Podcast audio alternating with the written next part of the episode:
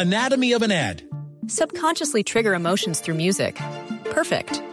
Define an opportunity. Imagine talking to millions of people across the U.S. like I am now. Identify a problem.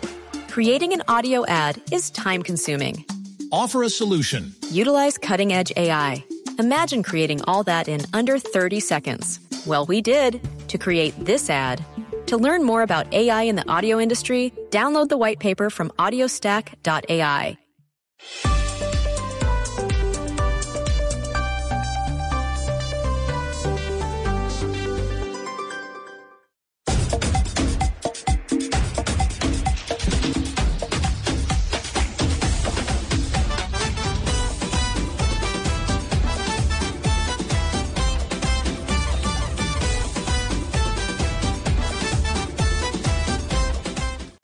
de la tarde, dos minutos. Escuchas Blog Deportivo, el único show deportivo de la radio. Continúa la novela. Ricardo Rego, hola, ¿qué tal? Una feliz tarde. Hola, Juanpa, feliz tarde para usted, para todos los oyentes de Blue Radio y BlueRadio.com. Eh, ¿Cómo es el tema?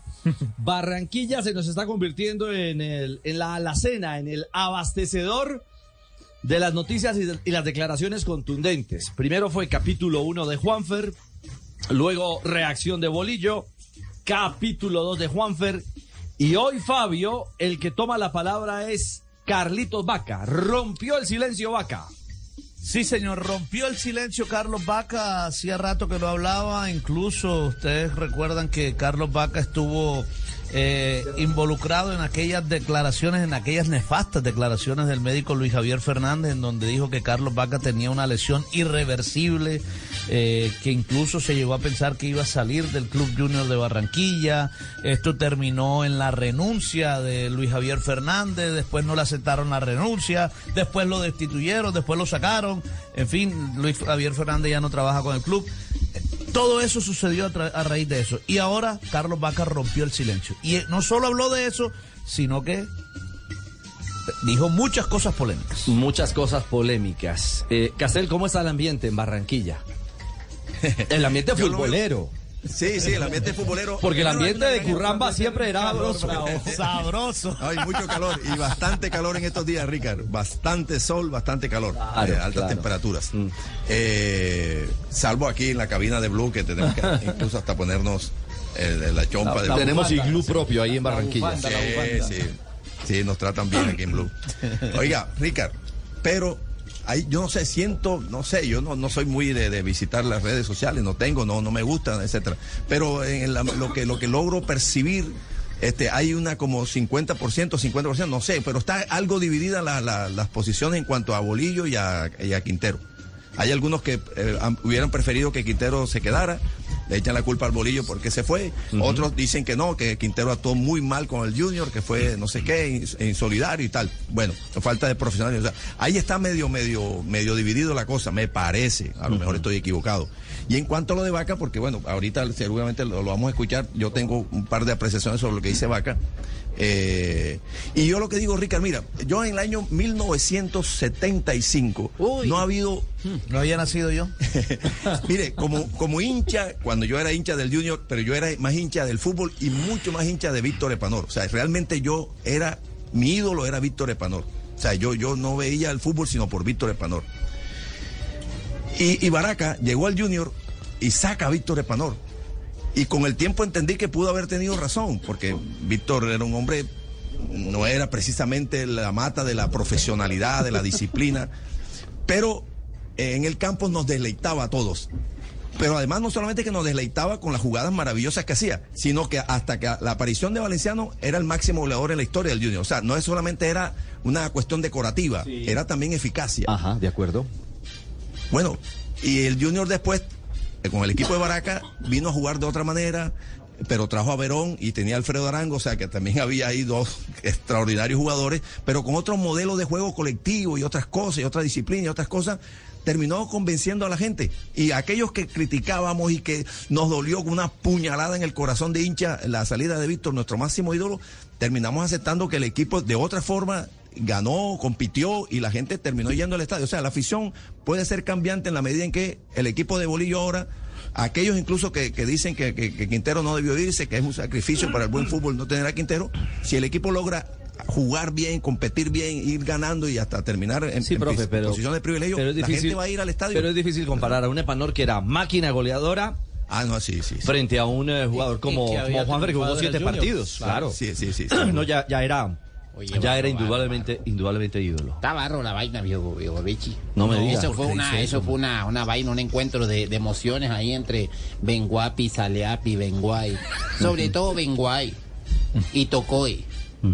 Entonces estaban esperando la, la pronunciación de la vaina de chino, Juan, pero estamos, Estaba la cosa tensa. estaba la cosa tensa y los jugadores también. Ya. Richie, Estaba la cosa tensa, mi llave. No, de verdad que. Dilo, Juanjo. eh, ¿Con dos qué se vendrá Juanjo? Primero, primero no me sorprende que el máximo ídolo en la historia de la humanidad de Castel sea un brasileño, ¿no? Ahí uno entiende. Ah, eso sí, no tengan y la menor duda. Algunos eh, análisis que creía más minuciosos que evidentemente vienen de lo, de lo pasional. Nada, en chiste. Eh, pero ahora, de- después lo otro, eh, creo que claramente ayer cuando lo escuchábamos a Bolillo Gómez dar los fundamentos de cuál es el junior que él quiere, él claramente expresó que el equipo está por encima de las individualidades. Es decir, Sí. se le cruzó Juanfer, afuera Juanfer, se le cruzó el que fuere, afuera. Vaca tuvo que alinearse porque si no Vaca también estaba afuera. Es decir, aquí hay una decisión que creo yo que va mucho más allá de Bolillo, que tiene que ver inclusive con los char, dicho esto con todo respeto, que cuando van a buscar a Bolillo le dicen, te voy a empoderar para que vos tomes las decisiones que tenés que tomar. Por eso no tambalea Bolillo, porque evidentemente tiene el respaldo de, de- de los dueños. Ahora, si después el equipo no da dos pases seguidos y es una máquina de perder, creo que la evaluación para Bolillo arranca ahora, no en el campeonato pasado, claro. porque arrancó en el medio del torneo. Pero ahora a Bolillo sí le vamos a poder exigir, sobre todo porque tomó decisiones fuertes. Fue contra uno de los máximos ídolos en la historia del club y fue contra, contra Juan Quintero. Es decir, eh, ahora Bolillo se lo va a evaluar por las decisiones que tomó. Vaca todavía está Bueno, dentro, ah- pero Vaca sabe que si se cruza, también va para afuera. Bueno, Richie, a propósito de eso que habla Juan eh, Juanjo Buscalia, eh, precisamente Carlos Vaca dice que él no ve esta oportunidad que va a recibir como una revancha, sino como una oportunidad. No, yo no lo veo como revancha, lo veo como una oportunidad. Yo creo que uno trabaja cada día para que las cosas salgan bien. Yo creo que nadie se levanta por la mañana para, para ir a trabajar o a hacer sus actividades y que las cosas le salgan mal. Yo me levantaba todos los días o me sigo levantando con la misma ganas, la misma ilusión del primer día. Lastimosamente el semestre pasado no le fue bien a Carlos Vaca, no le fue bien al equipo, fueron muchas cosas, pero ya eso es pasado. Lo importante es vivir el, el presente, el hoy. El hoy es que estamos trabajando, que hemos trabajado muy bien, como, como siempre lo hemos hecho, y ojalá que tengamos la posibilidad de, de poder darle muchas alegrías a este equipo que tanto queremos.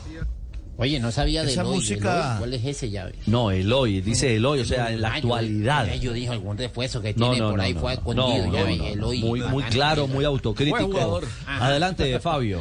Hmm. Sí, esa música que escuchan al fondo, porque es que eh, Carlos Vaca hoy habló en medio de la presentación del nuevo bus del Junior. Tremendo Eh, bus, ¿ah? Tremendo bus de, de- de la empresa Brasilia, que eh, en alianza con el Junior de Barranquilla. Y eh, allí había música, arranque el por supuesto. Lástima que Juan Sí, se haya ojalá bajado. arranque, sí, señor. Y bueno, y entonces, por supuesto... Por a- uno se pueden quejar. Ahí habló no se quejen Sí, señor. bus. bueno, pero siguió hablando Carlos Vaca y dice que eh, primero reconoce que no estaba bien, ya ustedes lo escucharon, y dice que este trabajo es, por supuesto, eh, basado en su confianza en Dios. con, con ganas, con ilusión. Yo siempre confío en Dios y en mi trabajo. A diario de pronto por ahí las cosas no se dieron y el profe por ahí, como todo, tenía que tomar unas decisiones, son respetables, pero yo siempre he trabajado, dije que vine a Junior a, a ganar cosas importantes, el, semestre, el primer semestre las cosas salieron bien, era todo muy bonito, era el gran Carlos Vaca, el segundo no era como esperábamos, ya está viejo, ya, pero eso son, la edad es un número. Cuando tú trabajas bien, cuando tú trabajas a conciencia, estás tranquilo, estás en paz, que es lo más importante. Y cuando tienes fe en Dios, las cosas mejoran y cambian. Eso es lo que, lo que queremos, lo que creemos que va a suceder. Eh, hemos trabajado muy bien la pretemporada, como te digo. Y bueno, ojalá que en el primer partido ya se vea reflejado lo, lo que se quiere y ojalá que con la ayuda de Dios podamos iniciar con pie derecho. No se echa mentirita, Fabio eh, No, Vaca, en su análisis. No, es autocrítico. Carlitos Vaca. Ahora, de la- de la- Reconozco que sí, estaba mal. Claro, Y- de y las decisiones acertadas del bolillo, en mi opinión, este, y no y ni siquiera, porque puede ser, a- algunos han comentado, eh, de hecho Juanjo ahora eh, se extendió un poco en el tema de que eh, tiene el, tiene el, digamos, el respaldo del- de los dueños para tomar decisiones sobre gente de lo importante. No, no, yo creo que ni siquiera porque tuviera la- la- el poder de los directivos. Bolillo Gómez actuó viendo el bajo rendimiento de Vaca en este semestre. Entonces decidió muchas veces no ¿Y poner. el rendimiento de Juanfer era mucho mejor? En los siete partidos que hizo Juan fue sí, fue el mejor del Junior. En los Bueno, siete está bien, primeros partidos. pero después cuando volvió de la lesión, si No, él no, estaba no, a no, tono, no, no pudo físicamente no estaba para jugar, eh, el entrenador está para tomar decisiones, ¿no? Si no, Eh, que, si no, no, que claro, la tome no, otro. no, no, Juanjo. pero ¿Usted está, ¿Usted está en un baño hoy o dónde está? Yo, No- yo no se esconda. Juanjo, salga de la mesa, diga la verdad. ah, estás en Medellín. Estoy, a- a- Es que, es que tapando un penalti. Pero en Medellín también hay baño, Juanjo. no, no, no, estoy, estoy en, la, estás habita- en la estás- habitación del hotel viendo o acá está, la o está televisión. escondido, o está escondido en un ya, closet. ya. O está escondido en un closet. No, no, no, no, no. Todavía no me tuve que esconder, Richie. Todavía no. Ah, bueno. No, es, es para, es para Pensé que usted mejorar. estaba en la fase 2. Es para, para mejorar la, la comunicación con, Pens- para mejorar la comunicación en- con Juanjo. ¿Y ahí cómo me tenés? ¿Me tenés bien ahí? No, no, no. ¿Cómo, no. cómo, cómo? Después. Papi, no te conectes ahora que tenemos cosas que hacer, mi amor. María. Hasta las 4 estoy al aire. Vaya que, vaya que es rápido, Juanjo. Vuelva. Hasta las 4 estoy al aire. No, no, no. Después.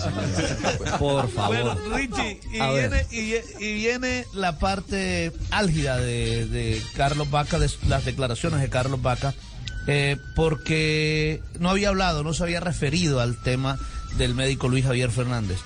Sobre todo que ese fue un momento muy difícil. A mí me cuentan que cuando Carlos Vaca eh, escuchó las declaraciones del médico Javier Fernández, el equipo estaba concentrado en medio de la, de la pretemporada y que tuvieron que detener, agarrarlo prácticamente. Es más, si el médico lo hubiera tenido enfrente, quién sabe qué hubiera podido pasar. Estaba, como se dice popularmente, que, que mataba y de la del ropa. cuerpo. O sea, salido de la ropa. Con toda la razón. Pues bien, ahora por primera vez se refirió acerca de las declaraciones del médico Luis Javier Fernández. Yo creo que son cosas que hay que hablarse internamente. Yo creo que más que todo es el respeto, es la imagen, es lo que tú puedes decir. Puede que haya una lesión, puede que haya un desgaste, cualquier, pero yo creo que hay profesionalismo y hay que guardarle de pronto la información al paciente. Además, yo no sabía que iba a dar esas declaraciones, pero lo respeto y bueno, cada uno actúa de la manera que es. Yo sé lo que tengo, lo que trabajo y bueno, solo confío en mi Dios. Y a la vista de eso, después de esas declaraciones, eh, hablé con el profe Bolillo, el profe habló conmigo y venimos hablando y, bueno, parece que todo cambió. Fue el punto negativo que se pudo decir para que las cosas cambiaran y de ahí en adelante el profe eh, me dijo que me veía bien, que no sabía esas declaraciones y que contaba conmigo. Mejor dicho, el médico, para poner en contexto a la gente que no lo sabe, eh, prácticamente sentenció que tenía una lesión que no podía jugar más al fútbol, ¿no? Prácticamente sí. Para ponerlo clarito. Sí, dijo, dijo textualmente tiene una lesión irreversible. Irreversible. No hay nada que se pueda hacer. Muy fuerte eso. No, y sobre todo públicamente, Rica. No, Y lo no dijo se puede, no se puede decir esas cosas públicamente. Bueno, si lo piensa, pero- si bueno. lo descubrió, si es real, si según su conocimiento existe algo en la rodilla de vaca. No, Pero, yo no voy a poner en tela de juicio eso, pero el Eh, tema es lo que dijo. dí- dígaselo a No, él. no, claro. dígaselo al- Y, al y yo lo que digo es, a ver, eh, la palabra tiene poder, pero ese que tiene una lesión irreversible, el fin de semana va a ser titular. Así Sí, es. claro. Así es. Eso lo dijo Fabio Así es.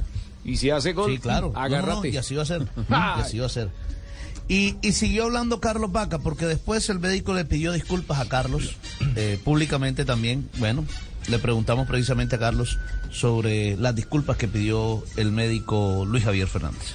Bueno, yo creo que era lo, lo menos que se podía hacer, pedir disculpas, porque si de pronto, ni Dios lo quiera, hay una lesión o algo, el único perjudicado es Junior, no más nadie, tengo contrato con Junior, ellos me revisaron, él me revisó con el profe Comezaña cuando llegó, porque yo cuando llegué estaba el doctor Rolón. Y él llegó y también me revisó.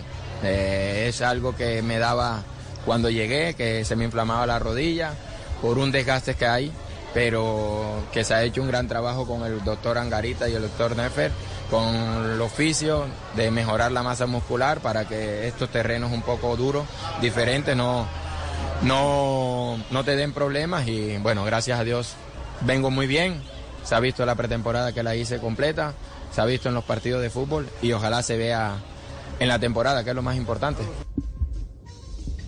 Está bien Carlos Vaca con el trabajo de rehabilitación que ha hecho con los médicos del cuadro Junior de Barranquilla. El doctor por Rolón supuesto lo que tenía- revisó, viejo, viejo Richie. Sí, el doctor Rolón. Rolón, sí. ¿Tú, tú, ¿A ti te gusta Rolón? Bueno, pues yo te digo por lo que en barra no creo que a ti te guste Rolón. te- No, no, no. no. Los míos en spray. Lo tuyo es en el play. Claro, que sí. vaina. Joda, Sí. Puede ser la imagen de cualquier Rolón. Sí, sí. Además XS, ¿no? O sea, XS, claro. Ay, qué vaina, no joda. Mega, mega rolón. y siguió, y siguió hablando Carlos Vaca y esta vez se refirió, por supuesto, a la salida de Juan Quintero. A todos, a todos nos sorprendió, es la verdad. Es un jugador que nos podía aportar mucho, pero bueno, cada uno tiene su, su forma de pensar y de actuar. Y ojalá le vaya bien a, Juanfer y le vaya bien a Junior para, para todos. Yo creo que el tiempo que estuvo acá nos aportó bastante. Un 10 como Juanfer cualquiera, cualquier equipo lo puede tener, o cualquiera lo- lo quiere tener. Es un jugador diferente, un jugador que, que marca la pausa, un jugador que te puede dar un pase gol en cualquier momento, un jugador que de pelota quieta puede desequilibrar un partido. Pero bueno, ahora tenemos que adaptarnos a lo que quiere el profe. No hay ninguna excusa. Somos profesionales todos, como te digo. Estamos para aportar, para sumar y ojalá que con la ayuda de Dios podamos eh, darle alegría a Junior porque esta gente se lo merece, porque lo vimos en el estadio el semestre pasado, las cosas no nos salían y estaban ahí. Y nosotros solo tenemos que prepararnos bien, ser profesionales dentro del campo y fuera para poder aportar lo, lo que, lo que sabemos, lo que nos gusta y lo que siempre trabajamos. Bien, y al final de la entrevista, Richie, Sí. yo le pregunté directamente a Carlos Vaca, bueno, Carlos, una pretemporada de 40 días. Eh, espérate, de espérate un 40 momentico que Buscalia está cerrando el closet o está haciendo algo. Eso está como complicado eso en el hotel. Mm. ¿Con quién está? Papi, más bien para que Bueno. se. Ahí va que miremos el. No sé si está en el check-in o en el check-out, pero eh, lo mejor es que cerremos ese canal mientras Está tanto. out. Bueno, Está out. Eh, Fabio, perdón, continúe. Bueno, eh, entonces al final ya de las declaraciones de, de Carlitos Vaca le pregunto, eh, Carlos, 40 días de pretemporada. Eh, aquí en Colombia eso se ve muy poco. eh, y el Junior haciendo una pretemporada de 40 días. ¿Hace cuánto que usted no hacía una pretemporada de 40 días? Y mire lo que me contestó. En Colombia, en España, en España, en Italia se hacen las pretemporadas de 30 días. Pero además no es tanto la pretemporada, sino el descanso. Y aquí en Colombia de pronto aprovecho y ojalá revisemos eso. Porque hay equipos que tuvieron 40 días de pretemporada, hay otros equipos que nada más tuvieron 8 días, hay equipos que no han descansado y por eso vienen las lesiones. Y por eso el bajo nivel que a veces se da en el fútbol colombiano, porque es que no descansa. Si tú vas a España, Inglaterra, Italia, los- el que menos tiene vacaciones tiene 30, 40 días. Los jugadores que juegan en selección, ¿qué hacen? Lo- lo- los técnicos le dan unos 5 días más de vacaciones, 8 días. Pero aquí en Colombia termina y nada más tienes 8 días. Nosotros tuvimos 10, 12 días. Eso no, después de una temporada, más el desgaste físico, más el desgaste mental, ojalá y revisemos si queremos que el fútbol colombiano mejore. Por lo menos mirar el calendario, mirar los partidos, porque no es fácil jugar aquí en el calor, después ir a la altura, son muchos cambios climáticos, además los viajes. Entonces yo creo que es importante el desgaste que se hace y descansar, descansar, porque también es bueno descansar, compartir con la familia, todo eso es importante para que después uno de su mayor rendimiento. Yo creo que eso va a ser fundamental para el crecimiento y el futuro de nuestra liga. Si no, los jugadores no descansan, es muy difícil que al siguiente semestre eh, rindan como, como se quiere. Eh, yo creo que hay mucho, mucho detalle por analizar de estas palabras claras, directas de Vaca, pero hay una última perla, ¿no, Fabio? Sí, señor. Eh, porque siguió hablando del tema y, y, te- y, eh, señaló directamente a Millonarios y Nacional. Dijo, no es posible que Millonarios y Nacional jueguen una final y empiecen a jugar a los 15 días. Oigan esto. No sé si una liga larga, no sé, pero yo creo que también es fundamental que los jugadores después de una de temporada larga descansen. No puede ser que Millonarios Nacional terminaron una final y ya empiecen a los 15 días. O sea, no descansan, no se preparan, es, es difícil. No es excusa, no es nada, no, les pagan bien, sí, les, les pagan, a cada uno le pagan por lo que trabaja. Porque todo el mundo después habla de la plata, todo el mundo habla de muchas cosas, pero somos seres humanos y tenemos, yo creo que merecemos una- unas vacaciones importantes para todos. Es un pesar de que esos equipos que terminaron en finales apenas tengan 10, 15 días. Dime tú qué, qué equipo colombiano está dando resultados en la Libertadores. Ahí se clasifica porque, bueno, se hace el esfuerzo, pero después llega la liga y cuando llega hay muchas lesiones. He visto desde que volví los del Tolima lesionados, eh, Pereira lesionado, Millonarios lesionados, Junior lesionado. Entonces hay que revisar algo que no se está haciendo bien. Fascinante. Sí. Fascinante. Agréguele, otra cosa. O sea, terminaron, terminaron la liga y a los 15 días juegan liga otra vez. Vuelven y arrancan.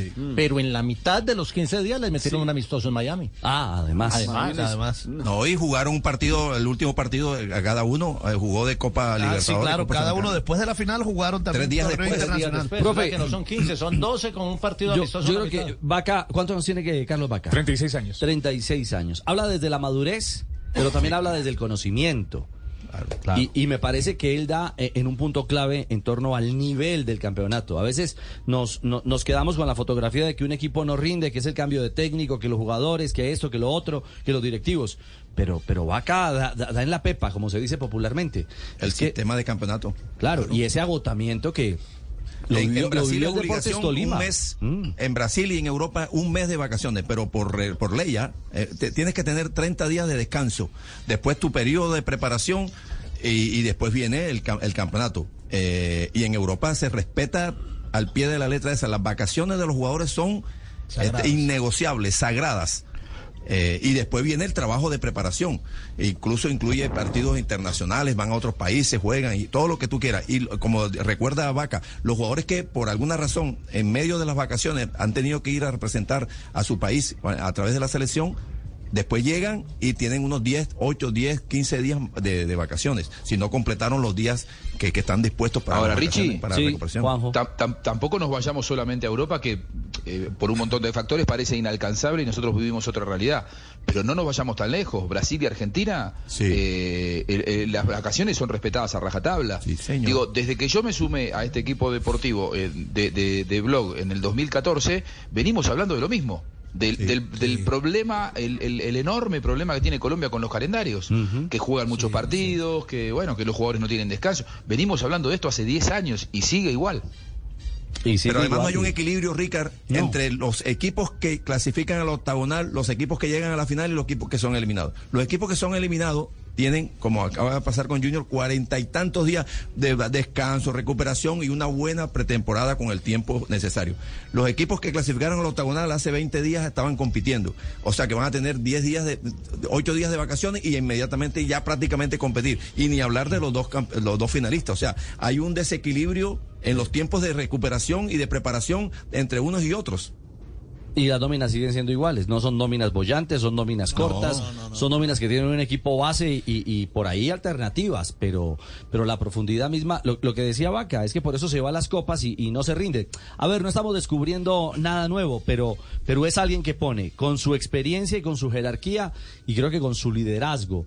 A mí particularmente eh, me parece que Vaca le va a caer muy bien en este nuevo torneo, eh, Fabio, al, al Junior de, eh, de Bolillo en su estructura y en su idea, porque los equipos de Bolillo necesitan eso, rodaje, rodaje, necesitan un poco de espacio y tiempo y a ver si lo encuentra ahora. Sí, y, y Carlos Vaca necesitaba también esto, necesitaba una preparación física de esta manera eh, para contrarrestar o para mejorar, porque, bueno, como él mismo lo reconoce, no fue bueno el semestre anterior. Eh, no, no es que No haya sido bueno, fue mentiras. muy malo además, fue muy malo eh, el semestre anterior y él no se mete mentiras y sabía que necesitaba esto y ahora están viendo, Bueno. el mismo Bolillo lo ha dicho a un Carlos Vaca. Números de Carlitos Vaca en la actualidad, en esta nueva era, no, porque los números de antes eran fascinantes. Claro. Sí, claro. Antes de irse a- al fútbol eh, de Bélgica, antes de ir a Europa. Mira, Carlos Vaca tiene 36 años, cotizado en 456, tres- en 450 mil euros según Transfer Market, 44 partidos con el Junior, 37 por liga, 6 por Copa y 1 por Copa Sudamericana. En la anterior liga, en el anterior semestre, había marcado 9 goles. Y en este, en el que recién terminó, marcó solo un gol. Para un total de 10 goles, dos amarillas y una roja. Bueno, ahí está. En- Richie, mire, tiene un año eh, Carlos Vaca. Semestre segundo semestre del 2022, primer No, semestre del no, 2023. tiene un año de estar de nuevo en el Junior. yo he pelado. No, no. Tiene un año, el el desde que volvió. Ya, ve, Y un equipo, tiene un año desde que volvió al fútbol colombiano, y un equipo que no clasificó a los cuadrangulares en ese en este último semestre, y Carlos Vaca tiene 44 partidos en un año. Ya por ahí calcula. Bueno. Sin haber clasificado, imagínense. Y, y Richie marcó otro detalle, Vaca, que me parece que es muy interesante, los campos de juego. Viste que dijo, acá los campos de juego son muy duros porque no están tan eh, mojados como los de Europa, en donde además tienen otro tipo de pasto, tienen otra calidad. Digo, creo que eso también es una adaptación muy difícil para el... ¿cu- ¿Cuántos años estuvo Vaca en Europa? Estuvo una década. diez. Claro, entonces venir y adaptarse de nuevo a campos de juego que no están tan mojados, no tan hidratados, que no son tan buenos, que son más duros, y eso también te debe generar un trastorno para el cuerpo, Claro. ¿no? ¿A ti cómo te va en el terreno de Medellín? Bien, siempre muy bien. Ah, qué. He sido muy feliz ¿Es más aquí duro siempre. ¿Es más duro? ¿O es más Sí, sí, sí. en Sí, hay, hay de todo, Ah, hay de todo. bien. Muy bien, luego pueden conversar del tema 227. Avanzamos en Blog Deportivo porque a esta hora tenemos No noticia, noticia del momento, la noticia mundial. En este momento, señoras y señores, ya, de una vez, 2 de la tarde, 27 minutos, porque llegaron a Miami. Exactamente, Javier Rodríguez está en Miami, nuestro director de Network TV, siempre atento. Eh, la noticia que convulsiona a la Florida, llegó la estrella mundial. Eh, Javi, hola, buenas tardes. Muy buenas tardes, Ricardo. 327, tiempo del este de los Estados Unidos, a bordo del avión con placas K141JE. Lionel Messi, junto con su esposa, su padre Jorge Messi sus tres hijos, ha desembarcado en el Aeropuerto Internacional de Fort Lauderdale, en el hangar ejecutivo. Eh, Lionel Messi ha sido recibido por una comitiva del Inter Miami, ya está en la ciudad se ha presentado en el mismo la misma ropa de trabajo de vacaciones, bermudas rosadas, camiseta blanca, eh, lo mismo que sus hijos, su señora. Y al mismo tiempo que esto estaba ocurriendo, eh, nosotros corríamos rápidamente a las instalaciones del estadio, el Driving, donde nos encontramos en este momento, y pasó hace apenas eh, 10 minutos por al lado nuestro Jorge Messi, acompañado de Javier Asensi, el Chief Commercial Officer de, de Inter Miami, para, suponemos, hablar de detalles específicos de la suma del ídolo argentino a el Inter de Miami.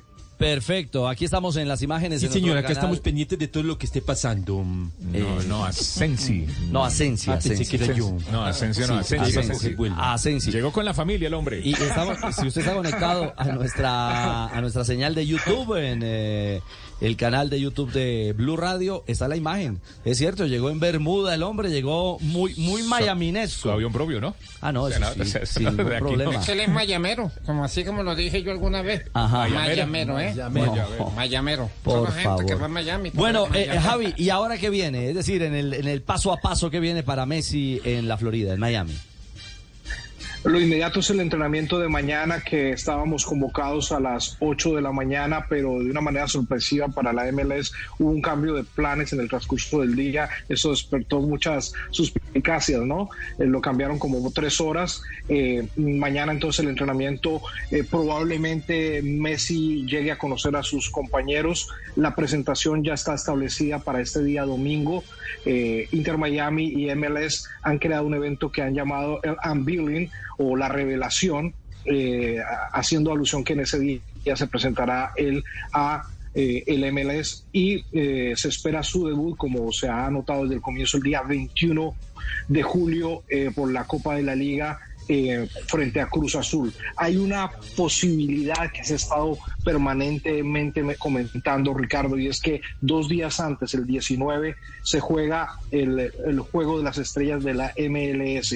Entonces, eh, hay un poco de expectativa a ver si acaso eh, Messi al menos pudiera hacer algún tipo de presencia en este encuentro el día 19. Esa es la esa es la hoja de ruta para los próximos días. Perfecto, mil gracias a Javier Rodríguez, el director de Network TV. Allí al lado de la noticia, ha llegado Leonel Messi a Miami, así que ya está el cuadro armado y se viene la presentación oficial el próximo domingo. La familia Messi ya en la ciudad de Miami. Escuchas Blue Radio, BlueRadio.com. Tenemos que hacer una pausa, panita. Entonces, ¿qué, panita? Ah, era para ver si No, había venido. estoy, eh, claro, muy bien. especial, le tengo chistes muy buenos el día de No hoy. me diga. Sí, señor. ¿Sí? Jiménez, que había una vez una No, no, no, ¿Una no, qué? no, no, no. No, no, no, no, no, no, no, no, de esos aquí no. ¿Eso No, no, no, no metamos en bonita. No, no, no, no, no, bonita, no. pero yo, ¿y luego qué pasó? ¿I- ¿Iba en un taxi? No, no, no, no, no, déjelo ahí, déjelo ahí. Dos de la tarde, 30 minutos. Blog Deportivo.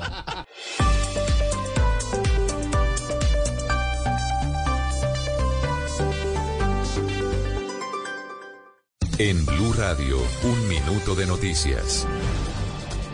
Dos de la tarde, 35 minutos, las noticias en Blue Radio. La Sala Especial de Instrucción abrió una investigación formal y llamó a indagatoria al exrepresentante Eduardo Rodríguez Rodríguez por el presunto delito de prevaricato por omisión. La noticia la tiene Juanita Tobar. La investigación contra el ex representante Eduard Rodríguez se da por no haberse declarado impedido para conocer y tramitar la investigación penal que la Comisión de Investigación y Acusación de la Cámara de Representantes adelantaba contra el ex magistrado José Luis Barceló Camacho, dentro del cual estaba relacionada con una supuesta interceptación ilegal al expresidente Álvaro Uribe. Se investiga si el entonces representante se debió haber declarado impedido por dos razones. La primera, habría emitido opiniones y conceptos sobre el caso al margen de la actuación penal y segundo, tendría un presunto conflicto de interés derivado de su vínculo de amistad y cercanía con una de las partes del ex senador Álvaro Uribe. Gracias, Juanita. Y escuchen esta historia. Dos menores de 14 y 16 años de edad sobrevivieron de milagro tras ser impactados por un rayo mientras manipulaban un celular en una zona rural del municipio de Suaita, esto en el departamento de Santander. La información la tiene Julián Mejía. Hasta el pabellón de quemados del Hospital Universitario de Santander y el Hospital Internacional de Colombia llegaron dos menores de 14 y 16 años, quienes resultaron quemadas luego de que un rayo cayera sobre su vivienda en zona rural del municipio de Suaita, acá en el departamento de Santander. Según las primeras versiones, se presentó una tormenta eléctrica en esa zona del departamento y las menores se resguardaban en una de las habitaciones de la casa manipulando sus teléfonos celulares. Carlos Ramírez es el director del pabellón de quemados de luz, quien confirmó la remisión de estas dos menores. Las niñas, una va para la HIC y la otra llega aquí. Todavía no han llegado, no han arribado, al parecer, al parecer vienen en proceso de remisión todavía. Las dos menores se recuperan en los dos centros médicos, mientras las autoridades les piden a los ciudadanos que extremen los cuidados durante esta época de lluvia.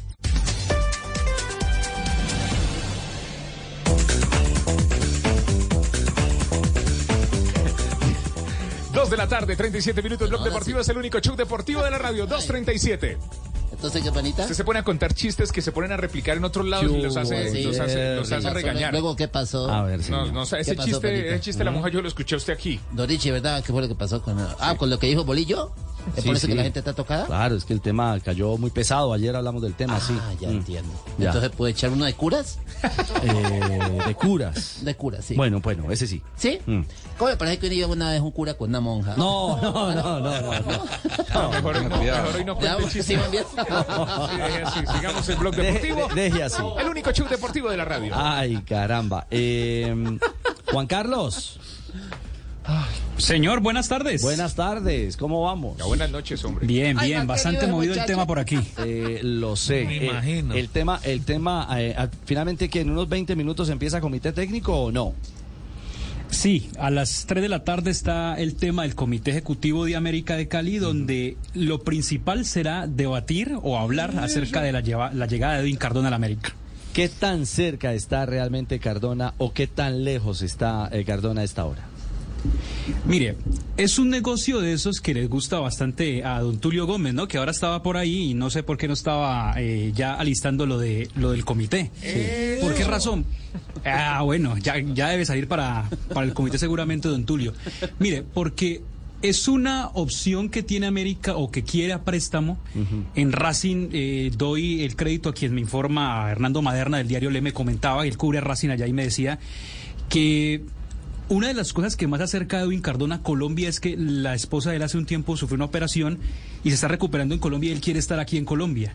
Nacional le bajó el pulgar y América es el equipo que en este momento eh, está tratando de, de negociar. Me cuentan a mí que el tema salarial está prácticamente arreglado, que el jugador tiene dos exigencias. Una, que él quiere tener minutos en América de Cali, quiere jugar. Y dos, que ojalá esta operación se pueda hacer lo más rápido posible si es el tema. Eso es lo que hay por ahora con Edwin Cardona, que seguramente hoy se definirá ese tema si ¿Puedo agregar algo, Richie? Claro, no. eso, eso te iba a preguntar, Juanjo, de carambola, ¿qué pasa eh, en el eco de- del tema Cardona, que eh, ya en, en Racing es historia, ¿no? La inform sí, sí, es historia. Y la, información que dice Juan Carlos y que eh, cotejó con el colega de, de Olé es muy cierta, pero también voy a entregar, voy a, a aportar otra que en su momento molestó mucho en el mundo de Racing, que fue una declaración pública que hizo Cardona diciendo que no veía la hora de volver a ponerse la camiseta de Nacional de Medellín. Y, y bueno, eh, Cardona desde que llegó a Racing no tuvo nivel, eh, jugó poco, pagaron mucho por él, no era buena la relación con la gente porque el rendimiento no era bueno y lejos de hacer una declaración inteligente, dice que quiere jugar en otro club.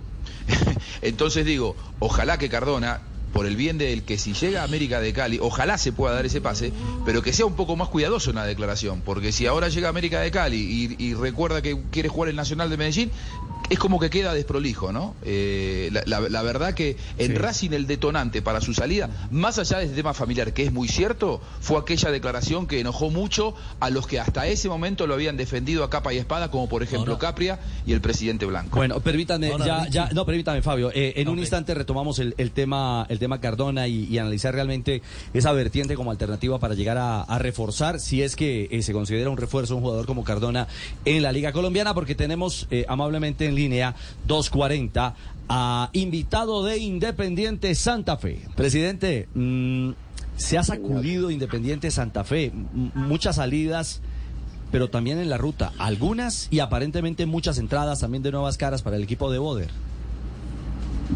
Pues yo creo que lo que hemos tratado es de darle, darle mm, el movimiento y el gusto al profesor de lo que él ha querido hacer y reestructurar para que el equipo eh, juegue a lo que él quiere. Por eso Emerson Batalla llega de Argentina. Por eso hablamos con Talleres de Córdoba y hasta la hasta ahora tenemos un acuerdo, falta firmarlo, pero ya está el jugador de camino a, a Bogotá aquí a presentarse. Ah, bueno, entonces ya es una realidad el que Batalla llega a unirse a Independiente de Santa Fe. Eh, ¿En esa posición están buscando más jugadores, presidente? No, yo creo que llegaron ya eh, lo que el técnico pidió, que fue Valencia, Sí. Eh, Batalla, tenemos a Gerson González y hay una posibilidad que ya se habló, se autorizó por equidad que nos eh, pudiéramos tener una relación laboral con Kevin Londoño. Con Kevin Londoño. Es decir, están llegando piezas, usted lo ha dicho, para aceitar un nuevo Independiente de Santa Fe. Hay un nombre, eh, y usted me dirá, presidente, si es más una versión de redes o si tiene fondo, el pensar que Daniel Ruiz, ex Millonarios, llegue a Independiente Santa Fe. No, no, nunca, ni hemos tocado el tema, ni hemos conversado, ni lo, a mí no me lo han puesto sobre la mesa, entonces totalmente descartado el jugador. Mm, ¿Es del interés de Boder un jugador como Ruiz? Nunca me ha hablado de él. Ujú. Perfecto. No está en la carpeta de Independiente Santa Fe. ¿Y el futuro de, eh, de Mantilla, presidente? Tenemos conversaciones, ayer nos reunimos, hoy en la mañana nos reunimos y ahora en la tarde con los delegados de Talleres de Córdoba esperamos a que se cierre el acuerdo. Hay algunos eh, puntos que no hemos podido llegar a, a terminar y yo creo que en la tarde hoy estamos tratando de evolucionar en ese tema. Presidente, entonces con lo que nos está contando, ¿qué hace falta para este Independiente Santa Fe? Estamos buscando un central que tenemos algunas conversaciones adelantadas por uno de ellos y si en lo posible buscar un centro delantero que acompañe a Rodallega.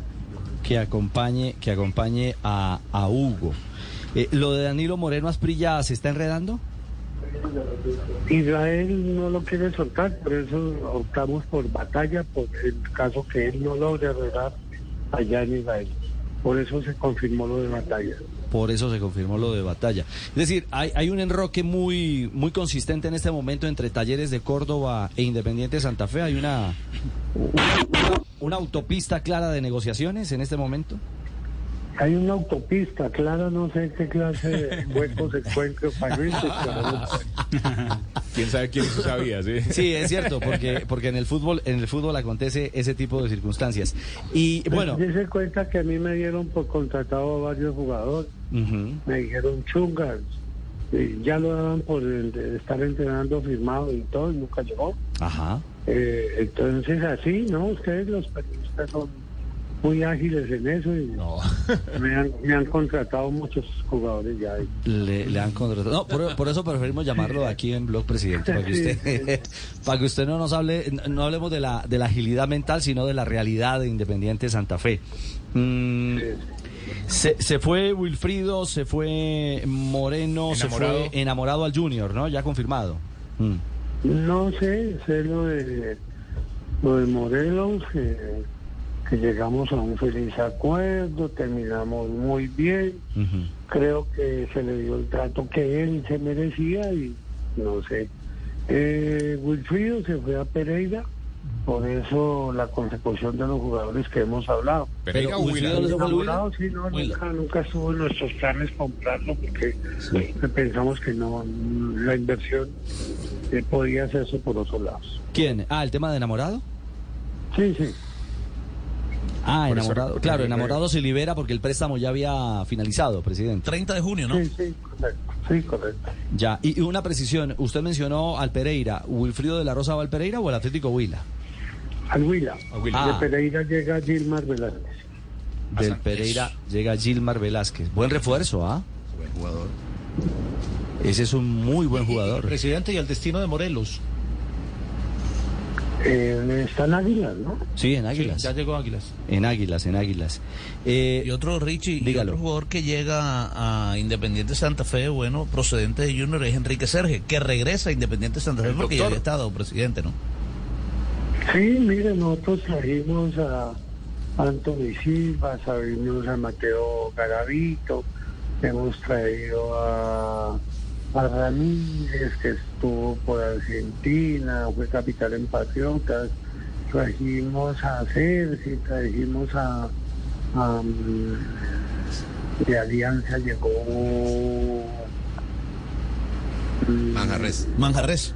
Manjarres, de Fortaleza llegó Meléndez, ahora llega Ever Valencia, llega Batalla, llega eh, Bastante. Sí, es, Kevin Londoño, si Dios quiere, listo, Es- creo que es revolcón. son, son, son unos jugadores que vienen y venían trabajando bien en sus equipos, que, que los conoce el profesor Boer, que hay muchos de ellos, muchos, no todos, vienen vienen de tener la huella de la altura, Sí. sí, de pasto, de, bueno, ahí hay algunos que tienen esa huella. Sí. Y creo que el, el profe, eh, el día de la noche que hablé con él, estaba tranquilo, estaba contento con lo que con lo que le había llegado. con lo que le llegó. Es que es buen equipo. No, hace un esfuerzo gigante Independiente de Santa Fe. A- ahora, eh, presidente, es que los hinchas también hagan lo suyo, ¿no? Sí, pues eh, creemos y confiamos en el hincha, ¿no? Mm. Ojalá pues eh, nos acompañen, respalden eh, los jugadores, respalden el técnico, que es a ellos los que tenemos que, que aliarnos. Y Claro. Pienso que las presiones contra ellos no valen eh, la pena, lo que hay es que darles la energía para que rindan y para que nos den a nosotros eh, alegría. ¿Tiene plan de abonos Independiente de Santa Fe? Sí, se iniciaron hace ocho días, se han vendido, se han vendido 1.100 abonos creo y, y, eh, vamos a ver que de aquí a al 12 se Se decían a colaborar y a comprar abonos. A comprar A abonos. comprar A propósito, a propósito de eso, el doctor Méndez le habla de muy buenas tardes. ¿Qué yo? Los que llevamos más de 70 años como hinchas, ¿qué descuentos tenemos? Los que tienen más de 70, ellos son los que han venido a comprar los 1.100 abonos, son los que más han colaborado. Ah, vea, pues. Si no Mañana, han pedido descuentos, si no han pedido descuentos. mañana paso por ahí, hablamos a los cuatro, o sea, No lo entendí. No, Que tenga mañana pasa por allá. yo le mando el mensajero. Presidente, una última pregunta. Eh, ¿Hay opciones de negociar, de vender a Independiente Santa Fe? No conozco la primera. Si llegan, bienvenida sea, se analizará y los socios tomarán las determinaciones. Y los socios tomarán las determinaciones. Pero no hay nada. Bueno, está clarito. Por eso, por eso queríamos hablar eh, eh, con el presidente eh, Eduardo Méndez para, para darle claridad a la ruta cardenal. ¿Cuál es el rumbo? ¿Cuál es la realidad de quienes llegan, quienes se van y cuál es el futuro del equipo? Ah, a propósito. mm, ¿Van a seguir fortaleciendo el equipo de las Leonas, las, las campeonas de, de la liga? Felicitaciones por eso. A propósito, sí. Sí, estamos eh, consiguiendo algunos eh, refuerzos eh, para que ellas eh, nos den otra alegría ahorita en octubre y peleen continuidad y con la garra, con lo que ellas tienen de la Copa Libertadores. Ya hemos contratado a, Sí. a dos jugadoras más, esperamos contratar otras dos y cerrar el ciclo de refuerzos que, que buscamos. Y presidente, ¿de liga se ha hablado algo en Di Mayor? ¿De, de segundo torneo del año? No, lo que está programado, ya es mirar el calendario fechas son y no más. Creo que no hay que cambiar lo que ya se dispuso en enero. ¿Las que llegan a Santa Fe, a las Leonas, son eh, colombianas o es cuota internacional? Mm, tenemos dos colombianas contratadas, una viene de México, Natalia, y otra niña de Chico, y pensamos, estamos mirando otra jugadora que está en Europa, venezolana. Estamos analizando un último refuerzo por el técnico. Ah, bueno. Esas son buenas noticias también para la gente que acompañó y de qué manera en la gran final a, a Independiente Santa Fe. ¿Hubo premio para ellas? Nosotros, yo les ofrecí a ellas antes de llegar a cualquier cosa el, que se, da- se les daba el- lo que se recaudara en taquilla de la final. Qué bueno. Después de descontado los gastos que, que nos acarreaban, eso se le entregó ya a ellas y ellas disponen de la repartición que, que estimen cómo debe hacerse. Qué bien porque el estadio se llenó. Eso Sí, fue después de la es una- final de masculina, una- el es día domingo. fiesta. Se llenó el estadio. No, y así como Cali, presidente, Bogotá y sobre todo por cuenta de Independiente Santa Fe, se ha consolidado como esa otra, esa otra plaza contundente del fútbol femenino en, en Colombia. ¿ah? Sí, gracias a Dios, pues las cosas eh, salieron. Esperamos que eso que le apuntamos al equipo femenino también nos eh, salga ahorita que estamos tratando de hacer un equipo masculino competitivo, que los jugadores eh, se acoplen rápidamente a lo que quiere el técnico. Tenemos la ventaja que varios de ellos han jugado con él y, y conocen su sistema, entonces acoplarse no va a ser tan difícil. De acuerdo. Pues presidente Méndez, mil gracias por acompañarnos a, favor, a esta... Ricardo, un favor. A, a ver, Yamid, dígame. Presidente, el mensajero está allá afuera timbrando y me dice que no le hable. No, no, yo creo que se equivocó ese y la mandó a la deportiva. Presidente Méndez, un abrazo. Gracias por estar con nosotros Bueno, en Blog. Que esté muy bien, suerte. Gracias, gracias a Eduardo Méndez. Bueno, Clarito y noticias conciso. claritas. Llega, ya está camino a Bogotá, batalla, refuerzo Batalla. cardenal. Sí, Batalla señor. que se hizo en América, pasó Que por se hizo Medellín, en ahora se América. Le gusta el rojo. Exactamente. Que lo de Mantilla con Talleres, eh, Juanjo, eh, ¿alguna novedad por Argentina alrededor de Talleres y Mantilla? ¿Algún eco del tema? Mm, no, que yo sepa, en las últimas horas no hubo más novedades que lo que contó el, el presidente aquí en la entrevista recién. Bueno. Y que eh, no hay cartelito de Seven, de Castel. Que este de Santa Fe no han ofertado por él y que está a la expectativa. Si llega alguno para analizarlo. Sí, como me, me imagino que salvo algunos equipos en Colombia, yo creo que cualquier equipo está presto a recibir alguna, alguna oferta, ¿no? Digo, salvo algunos equipos, por ejemplo, como Nacional, Junior, que tienen un músculo económico ya, digamos, constituido y que representan más que un equipo de fútbol para, para los dueños de ellos. Eh, algún otro equipo puede entrar a negociar, a escuchar por lo menos. Pero yo no creo que Santa Fe, al menos lo que, lo que le sentía el presidente, eh, lo que sí veo es que, que ha llevado una buena cantidad de jugadores, realmente jugadores, la mayoría con, digamos, con, algún recorrido. buen suceso Pero- en el pero- fútbol profesional. No, pero- no las grandes figuras del fútbol profesional. Ninguno de esos ha sido la gran figura del fútbol tienen profesional recorrido, profe, tienen recorrido. Pero sí, son Sí. buenos jugadores. Pero Sí, ojo que eso también, eso también va. Es decir, el reto es más grande también para Uber Boder porque le toca Sí. armar equipo. O sea, tiene nómina, pero le toca armar equipo. y con, sí. con un equipo nuevo.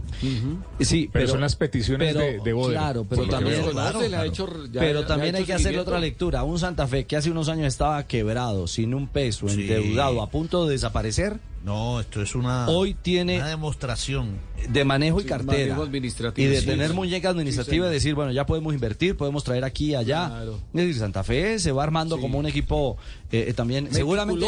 Exacto, cuidando los pesitos. Y lo que pasó en el fútbol verdad. femenino Pero es una muestra de que, invirtiendo. de que están dando resultados. Sí, claro. De que hay gestión. De que hay gestión y que se recupera este Santa Fe. Ojalá tenga buen suceso. Y felicitaciones por lo que hicieron con las niñas, de Eh. darles ese gran premio. Ah, sí. Esa taquilla. Sí, sí. Bien hecho, bien hecho. Qué bueno. Qué bueno, ¿no? Dos de la tarde, 57 minutos. Continuamos en Blog Deportivo, el único show deportivo de la radio. 2.57. Eh, Juanjo, ¿cómo es la cosa que están pidiendo eh, un club argentino el regreso de James? Ah, y bueno, y no es cualquier club argentino, ¿no? Es un club que, que pudo disfrutar. Que lo conocen. Claro, y no sé si del mejor James, pero sí de un James campeón en un equipo que fue histórico y que, que, o, lógicamente estoy hablando de Banfield en el año 2009. Banfield es un equipo, eh, le contamos a la gente, es un equipo chico en la Argentina, es un equipo muy tradicional del ascenso de la Argentina y que en el 2009 cuando James terminó de formarse allí futbolísticamente y saltó a la primera división, lo dirigía Falcioni, se juntaron un grupo de muy buenos futbolistas de los cuales James era la figura y ya se veía que había un, un jugador que tenía un talento superlativo y lograron el que hasta aquí es el único título en la historia del club eh, Atlético Banfield. Imagínense si no será venerado James Rodríguez allí para los hinchas de- del taladro, con una coincidencia que hace ilusionar, o, creo que hay dos factores. Eh, Uno es una coincidencia y otro es un detalle. Eh, la coincidencia está Falcioni, que es como un padre futbolístico para James Rodríguez. Hoy Falcioni, después de superar el cáncer, eh, Richie está dirigiendo a Banfield. Entonces, si eh, eh, eh, económicamente Banfield no le puede dar absolutamente nada de lo que James pretende, pero sí futbolísticamente el cariño y la presencia del entrenador. Y lo otro, que hoy James no tiene equipo y que el mercado de pases en la Argentina está abierto. Por eso, escuche este audio de los hinchas de Banfield. El fin de semana eh, fueron consultados por los colegas de Teis Sports sobre si les gustaría que vuelva el colombiano o no a ponerse la número 10 del taladro. James está sin club. El otro día Julio Barraza dijo que habló con él y que le dijo, ¿te imaginás en una de esas? Como que estaba medio pensándolo. James, vení papá que te esperamos acá en el mejor club del mundo. ¿Qué- ¿A dónde más puedes ir papá? Si esta imagen fue la realidad. Uh, no, sería hermoso. No, una locura. Lo mejor de lo mejor. Le ganamos a todos con James. ¡James! ¡Con nosotros, amigo! Es mucho, es un, es un montón. ¿Es soñar demasiado? Es un montón. Dale, wow. Sería espectacular. ¿Cómo, cómo Lucho? Que volviera, que volviera al taladro. Eh, ¿Quién? Ah, James. Uno de mis equipos favoritos. sí, señor, taladro, qué bueno. Es que Banfield ha sido un equipo que ha, ha jugado, Sí. ha encantado a veces en. Encantado. Sí, ha jugado ¿Quién bien al encanta fútbol. con el taladro? ¿Sabe por qué le dicen taladro? ¿Por qué? Porque eh, en 1950 hizo una muy buena campaña, era un equipo menor del ascenso, ascendió a primera y tenía una delantera muy, muy goleadora que entonces hubo un relator que dijo que esa delantera taladraba las defensas de los rivales. Ese equipo de Banfield fue subcampeón del fútbol argentino en 1950, cayendo en la final contra Racing en la eh, recordada cancha de San Lorenzo que hoy ya no existe, el viejo gasómetro, y a partir de allí, de 1950, al taladro se le dice eh, taladro, precisamente a Banfield, y su momento más importante fue con James como protagonista, por eso los hinchas lo quieren como lo quieren. Sería una ma- maravilla volver a... Venite, a- a- James, venite a Argentina a comer sí, asado a casa, dale. Deja el estrellato, ponete a jugar al fútbol ¿Pero de nuevo, gusta que el a vos te equipo? gusta eso, Sí, dale. me dicen profesor Girafales, porque todo el tiempo dice yo juego en el ta ta ta ta. Pero no se burle. No, no sea así, no sea así. Castel, No, eh, donde sea, donde sea eh, y, y pueda competir, sería interesante recuperar al James futbolista. ¿no? Sí, él tiene, él tiene que decidir. Ahora, logra, si logra coinc- hacer coincidir la parte económica que él desea con la posibilidad de estar jugando con cierta continuidad, pues mejor.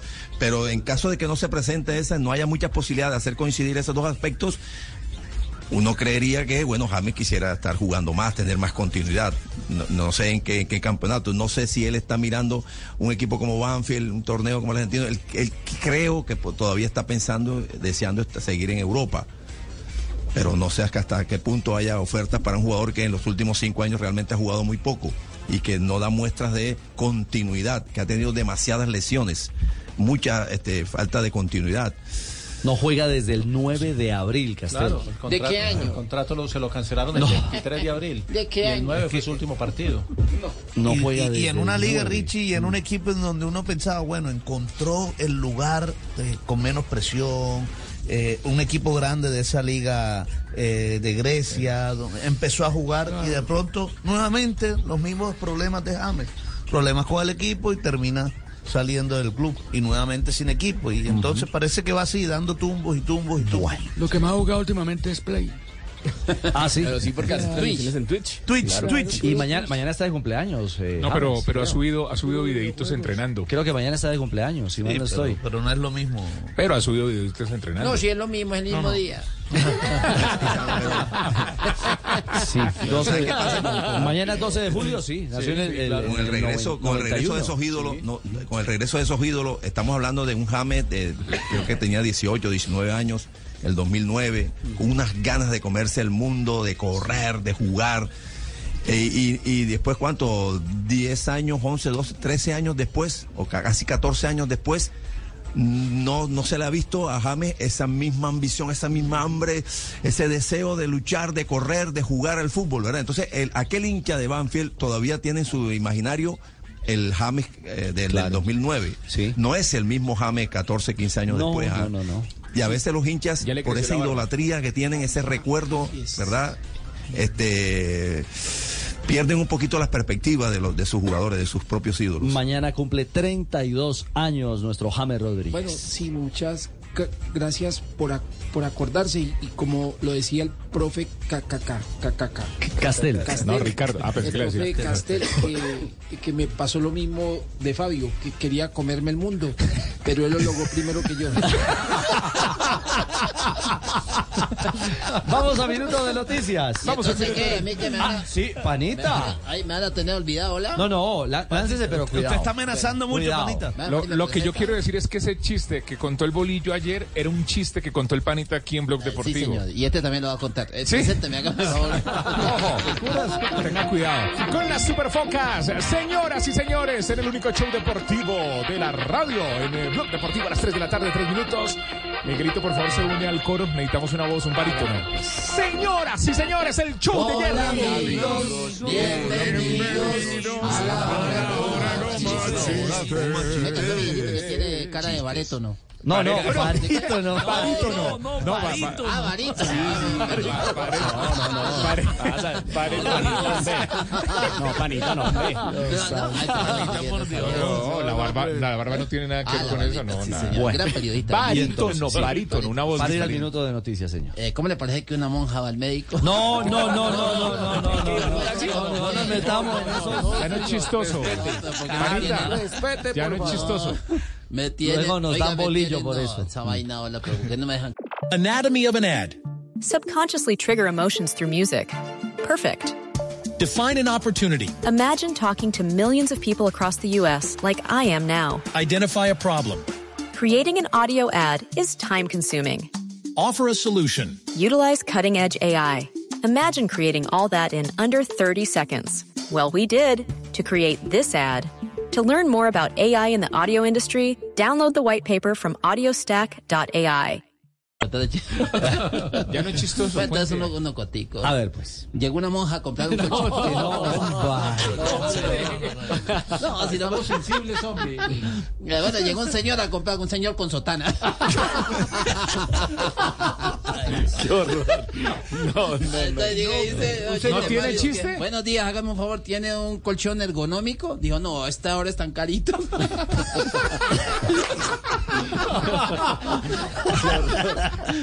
El señor tenía sotana. A Castel le encantó. Muy, muy bueno. Bueno, muy bueno. Y el minuto. 10 puntos, Y el 10 minuto. puntos. Muy,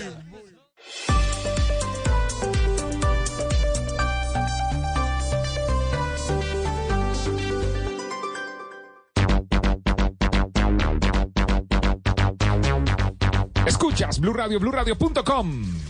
Tenemos las 3.11 hora de la ronda internacional. Prendemos el radar con Marina Granciera.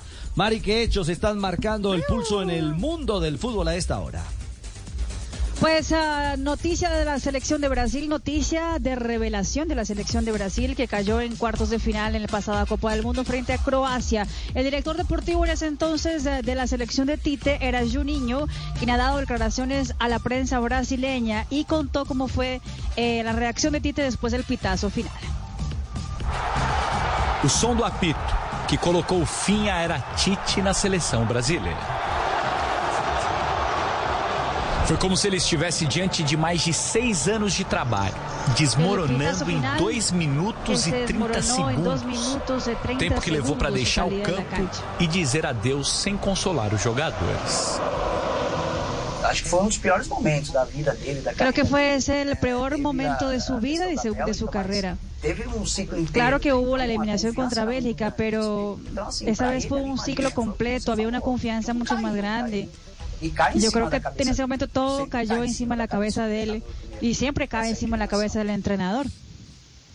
Esa eliminación, que también habló sobre eh, qué le parece entonces de la llegada de un técnico extranjero para la selección de Brasil. Se fosse perguntar a minha opinião. Si me hubiera preguntado mi opinión, ¿cuál es la primera opción? Yo diría que entrenadores brasileños es mi primera opción. Ir atrás de entrenadores brasileños, hacer entrevistas.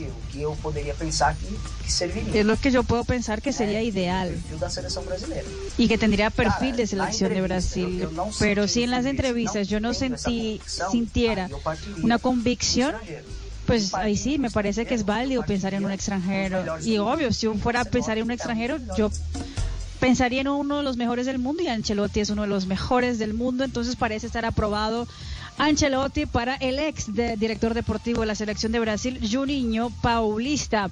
Otro tema internacional eh, tiene que ver con inicio de pretemporadas en el fútbol europeo. Varios eh, equipos ya empezaron a trabajar, entre ellos Luis Díaz con el Liverpool en su primer día de regreso a los trabajos. Y el eh, conjunto de los Reds puso ya videíto del colombiano pateando balones. Y ese es el saludo con Alexander Arnold.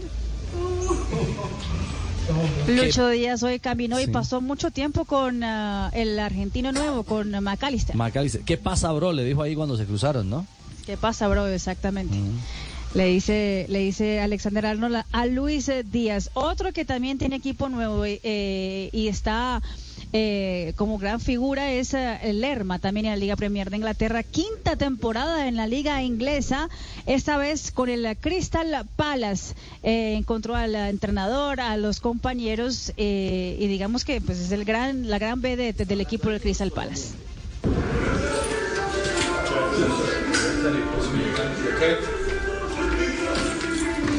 Ahí estaba conociendo al equipo, saludando al técnico, ex técnico de la selección de, de Inglaterra, Roy Hodgson.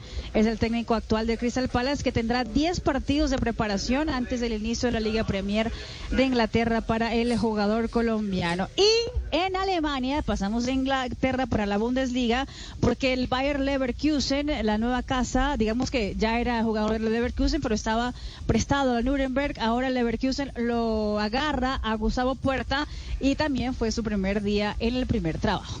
Mis primeras impresiones es de un club muy, muy organizado, con gente muy linda, nos han recibido de la mejor manera y estoy muy contento y feliz de estar acá y espero disfrutar eh, al máximo esta oportunidad y darle mucha alegría al club.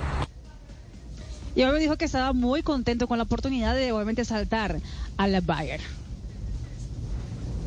Creo que para mí significa mucho, es una oportunidad que todo jugador quiere tener, estar en un club de estos tan grandes. Como lo dije anteriormente, espero aprovechar la mejor manera, quedarme en el club y hacer las cosas de la mejor manera. Y también habló sobre cómo fueron sus inicios como jugador de fútbol. Yo inicié en, en mi pueblo, en la Victoria Valle, jugando en el club de, de mi barrio y poco a poco fui, fui escalando pasos y pude llegar a, a un club profesional que fue Bogotá Fútbol Club, donde me terminé de formar como futbolista y como persona y, gracias a, un buen sudamericano que hice con la selección Colombia, el Bayer se, se interesó en mí y pues ahorita estoy acá intentando y dando lo mejor de mí. Muy bien. El primer partido con el Leverkusen, Richie, podría ser frente al Paderborn el uh, viernes 21 de julio, partido de preparación. Ahí está entonces eh, un Gustavo Puerta, Mari, que hoy es el protagonista en las redes sociales del Bayern, ¿no? El Sí. colombiano que se robó toda la atención. Fue el entrevistado especial del día, fue la figura, bueno, dio entrevistas a la, página oficial, digamos que la gran carta del conjunto del Bayer Leverkusen. Bueno, muy bien. Panorama internacional de lo que pasa con los jugadores colombianos. Castel, ahí van tomando no solamente eh, ritmo, arrancando pretemporada, sino espacios como Puerta que regresa a su club de origen, el Bayer Leverkusen. Esa es una buena noticia para el fútbol colombiano, para Puerta, para la selección Colombia, porque ese es un muchacho que realmente tiene una gran proyección. Es un proyecto alentador para el fútbol colombiano.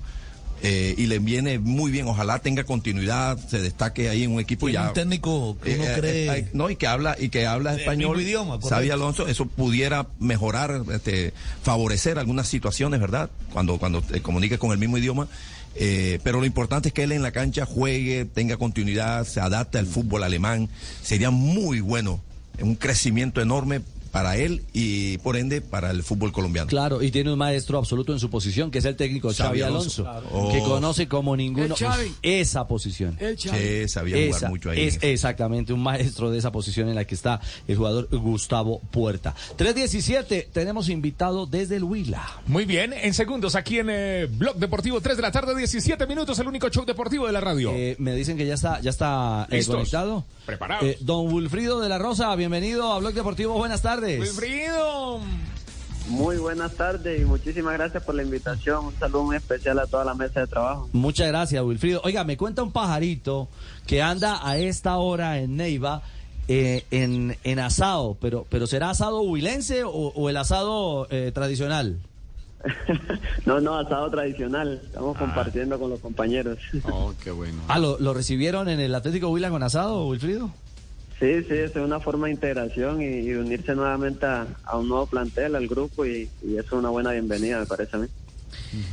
¿Qué sensación tiene? eh, usted es el puente para contarnos y contarle a los oyentes. ¿Cómo está este Huila? ¿Cómo palpita un equipo que se renueva, que tiene inversores, eh, inversionistas nuevos, eh, como la gente de Independiente del Valle? ¿Cómo se ve como empresa? Eh, eh, a, a qué, ¿A qué llegó usted hoy? ¿A ¿Dónde sintió que ha llegado hoy allí en este nuevo Atlético Huila? Bueno, yo creo que es un equipo que se reestructuró, eh, tiene unos objetivos muy claros, tiene un gran proyecto. Yo creo que eso fue lo que me motivó mucho a, venir acá, el gran proyecto que tienen. Tienen, como te digo, las cosas muy claras y, eso me motivó a, seguir armando un gran plantel como lo están haciendo, a, a buscar inicialmente salvar la categoría y, y yo creo que el proyecto va, va a largo plazo también y va a ser algo beneficioso para el fútbol colombiano en general. O, o sea, no están pensando, claro, en el, el mañana, el inmediato mañana o el hoy es salvar la categoría, pero se está pensando en dar pasos hacia el futuro, Wilfrido, es lo que, lo que uno intuye de lo que usted está planteando. Sí, sí, claro que sí. Eh, ese fue como, como te digo, lo que el plan que ellos nos presentaron a nosotros es inicialmente salvar la categoría y comenzar a invertirle mucho al Atlético Huila. Eh, también han pensado en invertir en, el estadio, en mejorarlo, en temas de la sede. O sea, la estructura va a ser en general muy grande y yo creo que se va paso a paso, pero qué bonito estar iniciando este gran proyecto que, ellos tienen en mente. Y ese tipo de cosas que usted nos está contando le van a hacer mucho bien al fútbol colombiano, porque ese tipo de estructuras dirigenciales es la que necesitamos se maduren en el balompié nacional, ¿no? Sí, sí, claro que sí, eso es una motivación grande, como te digo, no solo para el Atlético Huila, sino que le da un estatus también muy alto al fútbol profesional colombiano, que ya no van a seguir viendo, digámoslo así, equipos tan chicos, sino que equipos que ya están pensando muy en grande, en grandes proyectos y, y por qué no en ponerle una estrella al escudo que, que por ahora no la tiene. Claro, y es un comentario ambicioso porque eh, J, Independiente del Valle era un equipo formador, era un equipo chico y cuando logró dar ese salto a la primera división en Ecuador fue un equipo de impacto, tan de impacto que ya es dos veces campeón de la Sudamericana. Y con un fundamento claro y es trabajar desde las divisiones menores, trabajan desde categorías 10, 12 años hasta la división superior donde ya son protagonistas del continente. Es cierto. Fabio, ¿tiene pregunta para Wilfrido de la Rosa, nuestro invitado a esta hora? Claro, eh, eh, Wilfrido, eh, eh, es cierto que esto del Atlético Huila, por supuesto que enamora, es decir, este proyecto eh, serio, a futuro, enamora.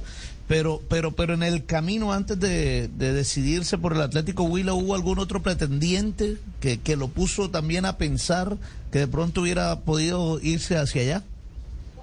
Sí, la verdad que sí. eh, hubo muchos pretendientes eh, hasta último momento, ya cuando había dado la palabra y todo para acá. Seguían saliendo y seguían proponiendo cosas muy interesantes también en temas económicos y, y todo lo demás, pero eh, principalmente ya había dado mi palabra aquí porque pues había hablado con, con el profe Travioto, eh, ya me conoce Pereira, él fue el que me llevó a Pereira y, él me dijo que, que quería armar un, un gran equipo, que ya iba muy adelantado, que, que podía contar con, con la participación mía también, que, que le podía aportar grandes cosas al equipo y bueno, yo creo que eso lo motiva a uno también, el, el que confíen en uno, en la capacidad de trabajo de uno y, y sentir que uno puede ayudar a, a un amigo, digámoslo así, eso te alegra mucho el corazón, entonces me decidí por acá y sí, habían varias varias ofertas, pero yo creo que escogí la mejor y, y estoy contento de ello. Está contento. Una de esas pre- Uno de esos pretendientes era el- un rojo caleño. Diga la verdad, diga la verdad. Ah, ¿qué hubo, Tulio? Hay muchos, Claro. hay muchos, Ya, hay ahí muchos, está, ahí está. Wilfrido, usted lo estaba buscando. Claro, claro. Cuando me dijeron, vea, viene un jugador que le gusta la pelota, el baile del perrito, y ahí mismo pensando en Wilfrido. Ah, usted dijo. Claro. Wilfrido de la Rosa. Él sabe. ¿Lo, lo, lo llamó el América, Wilfrido? Sí, hubo acercamientos también, eh, por ahí hubo un coqueteo, como se dice vulgarmente, pero bueno, ya ya no, no escogí ninguna de las de las ofertas que tenía, eh, me, me encaminé por el Atlético Will y bueno, como te digo, estoy muy feliz de venir acá, de, de querer aportarle a- al equipo pues, eh, lo poco que sé y, y aprender muchas cosas más. Esperemos que, que las cosas salgan de la mejor manera y como lo estamos planeando. No, indudablemente un jugador como Wilfrido de la Rosa le va a caer muy bien a un proyecto como el del Huila, a profesor Castel, eh, con, con esa dinámica, con eh, la experiencia de rodaje y además con, con la necesidad inmediata justo de, de empezar sumando para alejarse del descenso. Sí, va a llegar a un club que tiene esa dificultad mayor, ¿verdad? Que es la de defender su permanencia en la A. Está de último en el promedio, así que va a tener que hacer una fuerte campaña, una muy buena temporada. Y yo creo que De La Rosa le imprime esa cuota de velocidad, de peligrosidad en el frente de ataque a un equipo que necesita justamente tener muchos goles y ganar. Vea, eh, los números para que Wilfrido, no sé si los tiene fresquitos, Jota. Sí, no, los tengo fresquitos y, y mire este detalle, porque es que la gente cuando, cuando habla del descenso se le olvida que hay equipos como el Huila Que dividen por menor número de partidos y otros que dividen por mayor número de partidos, porque depende del acumulado de temporadas. Entonces miren los números, el Huila tiene 0.90 en promedio. Luego está el Unión que tiene 0.98, serían los dos que se van al descenso. Luego están 11 Caldas y Petrolera con 1,15 y Jaguares con 1,20. Pero el Huila tiene el promedio de 0.90 con 18 puntos en 20 partidos. Si suponemos que gane dos partidos, los dos partidos de entrada, su promedio se eleva a 1,2. Pero si suponemos que los que tienen eh, 1.15, como 11 y, y Petrolera, ganan también sus dos partidos, también elevan su promedio a 1,2 porque dividen por mayor número. O sea que Huila ganando los dos primeros partidos y Caldas ganando los dos primeros partidos quedan igualados en la tabla de promedio. Esa es la ventaja del Huila en la matemática para, para, para este segundo semestre. Bien, entonces, si tomamos esa ecuación numérica en la cual J el promedio. No, sigan el asado de la Rosa. Lo voy a decir de otra forma. El Huila, el Huila Wilfredo. Ustedes ganan. Wilfrido, Wilfrido, Wilfrido, Wilfredo es el Wilfrido. Me volviste loco, Wilfrido. JJ recapacita. sí, sí, si ustedes ganan los dos primeros partidos, fácilmente salen de la zona de descenso. ¿La tenía clara, Wilfrido?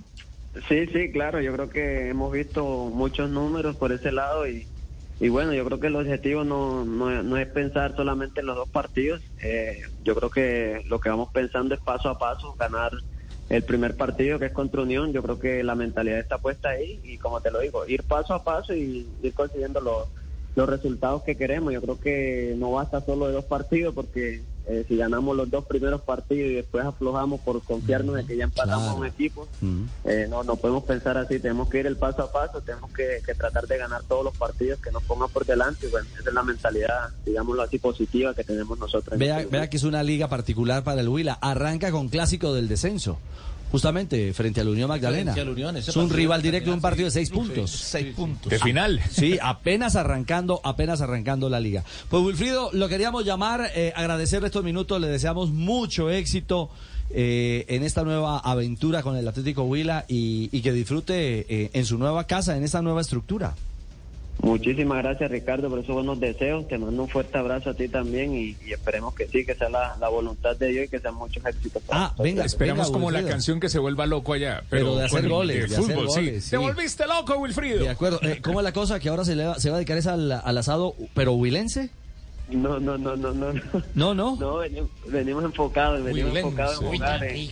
Qué cosa rico. El, el, o sea, ¿Qué es lo que tiene, don El, asado huilense es a base Sí. de cerdo. Eso tiene pierna de cerdo, barriga de cerdo, costilla de cerdo. Le echan cerveza, le echan uy, vino no. tinto, maicena, Un azúcar. que le echan canela, laurel, tomillo, le echan, le echan cebolla, cabezona, al pimienta cerdo. y le echan hasta, hasta cabezas de ajo. Ah, ¿Cuántas, cuántas? Seis, seis.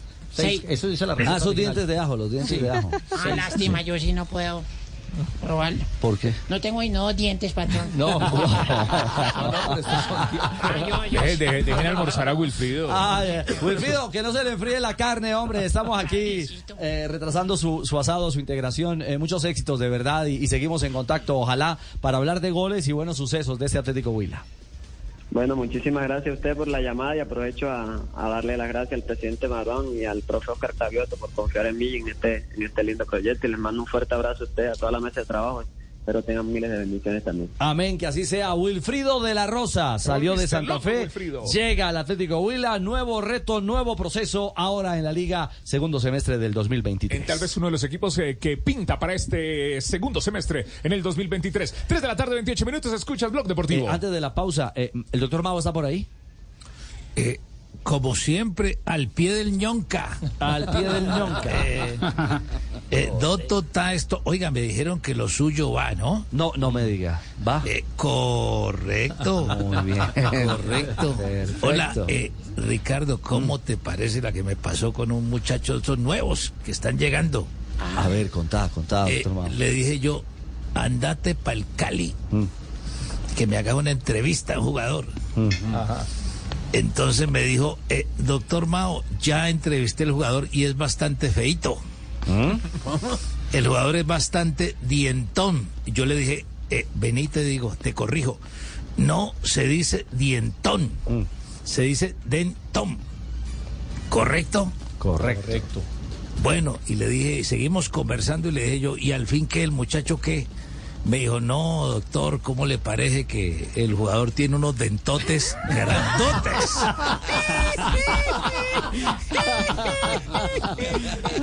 Nos vamos a una pausa, pero eh, que hay bochinche. Oiga, esto del Eh, Cali. hay bochinche. Ah, otra vez. Hay bochinche. ¿Nueva película? No, es que todos los días Mm. en la alcaldía, en el América, ¿o no, Tulio? ¿Vos me es, mentís o claro. no? No, sí, tenés toda la razón, me Alfonso. Eh, la razón. Para que me eches un 14 ahora. Eh, No hay entonces, ningún problema. Ahí estamos en promoción. eh, y hay problemas con el Deportivo Cali. Sí. Correcto. Con y con el- el... mío también. No me diga. Con el mío no hay problema porque ese sí mantiene para arriba y para abajo. No me diga, Y alcalde. cuando ustedes quieran montar en el mío en la ciudad de Cali, bienvenido. Ya Tibaquira estuvo montando hace ocho días. No me diga. Estuvo en el mío para arriba y para abajo y Ah. le vieran esa cara de felicidad. Asomado por esa ventana en el mío para arriba y para abajo. Eso apenas se reía y la gente le decía, Tibaquira, ¿por qué te reí? No. Estoy montado en el mío. 3 de la tarde, 30 minutos. Hacemos la pausa, ya regresamos. Sí, porque hay, hay eh, Juanca, hay bochinche, ¿no? Sí, señor. Bueno, como, ya ca- como casi todos los días aquí. Ya nos cuenta, ya hablamos del Cali y el nuevo capítulo de esta historia. 3.30, alcalde, vamos a hacer una pausa. Subite en el mío, en el único show deportivo de la radio.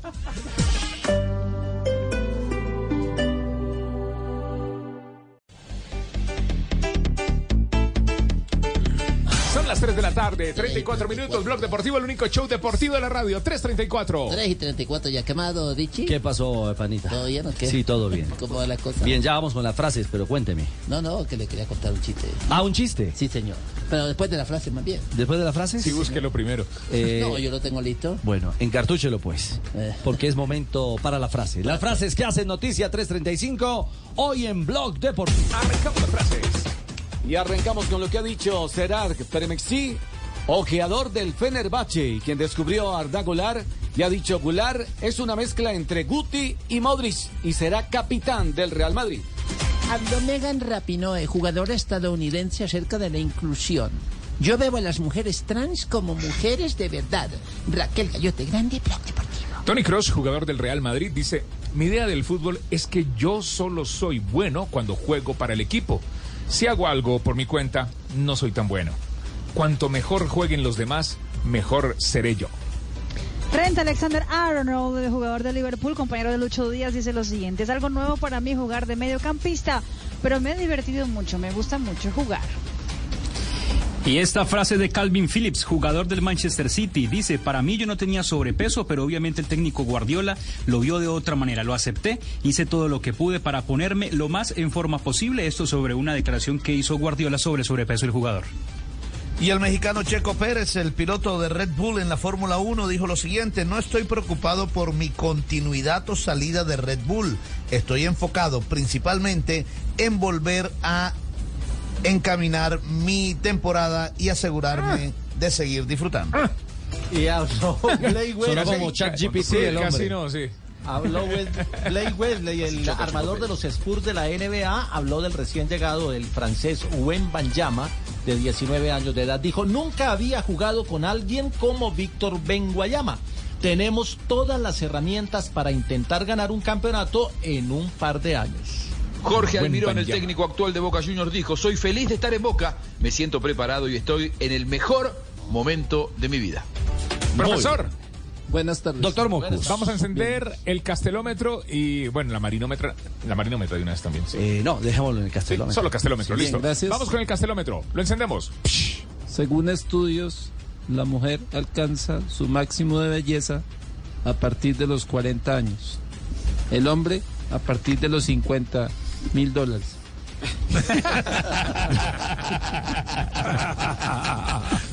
¿Cuánto le falta, real. Ay, ay, ay. Yo, Castel. No, nueve puntos. El profe tuvo muy Se bien. ve que está volado en el presupuesto el hombre. Sí está. Lo paga bien, Castel, ya vi. Muy bien, eh, las frases que son noticia en Blog Deportivo 337. 337, ya cambió el eh, palito, eh, 338. Ya le cayó el palito, señor. Sí, 338. sí, sí. Óigame, antes de, antes de entrar con, eh, con el tema del Cali. Ah, Jerry, Señor, eh, ¿usted nos prometió chistecito? sí, señor. ¿Sí? A propósito de Cali, ¿qué pasó con Juan José Mina? Con Juan José Mina. Sí, ahí está. Ahí está. Mm, Ya nos va a contar Juanca. Nos va a contar Juan, que va Juan a contar el muchacho de Cali. Sí, claro. Sí, sí. Bueno, mucho. échelo pues. Sí, bueno, más por ahí me presenta a don Tibaquirá. Señoras y señores, oyentes de Blue Radio, BlueRadio.com, llega el momento de reír, de divertirnos, de hacer una pausa en el día y decir, wow, qué buen chiste el del panita. Ay, ay, ay. Con ustedes, el show de Jerry. Hola amigos, bienvenidos a la hora Estaban dos monjas, ¿ves? Dos señoras hablando. No, pues ya se ríe usted solo. Sí. No, ya, no, esto no es de... Ya, dos, serio. dos, dos, dos mujeres Chistes hablando. serios. Y le dice la una a la otra, oye María, ¿tú cómo haces cuando, cuando, cuando el Juan está ganoso? Opa. Dijo, pues él, él, él me silba. Y yo voy. Eso sí. Cuando Juan está ganoso, él me silba y yo voy. Y cuando la ganosa eres tú, yo voy donde él y digo, ¿me silbaste?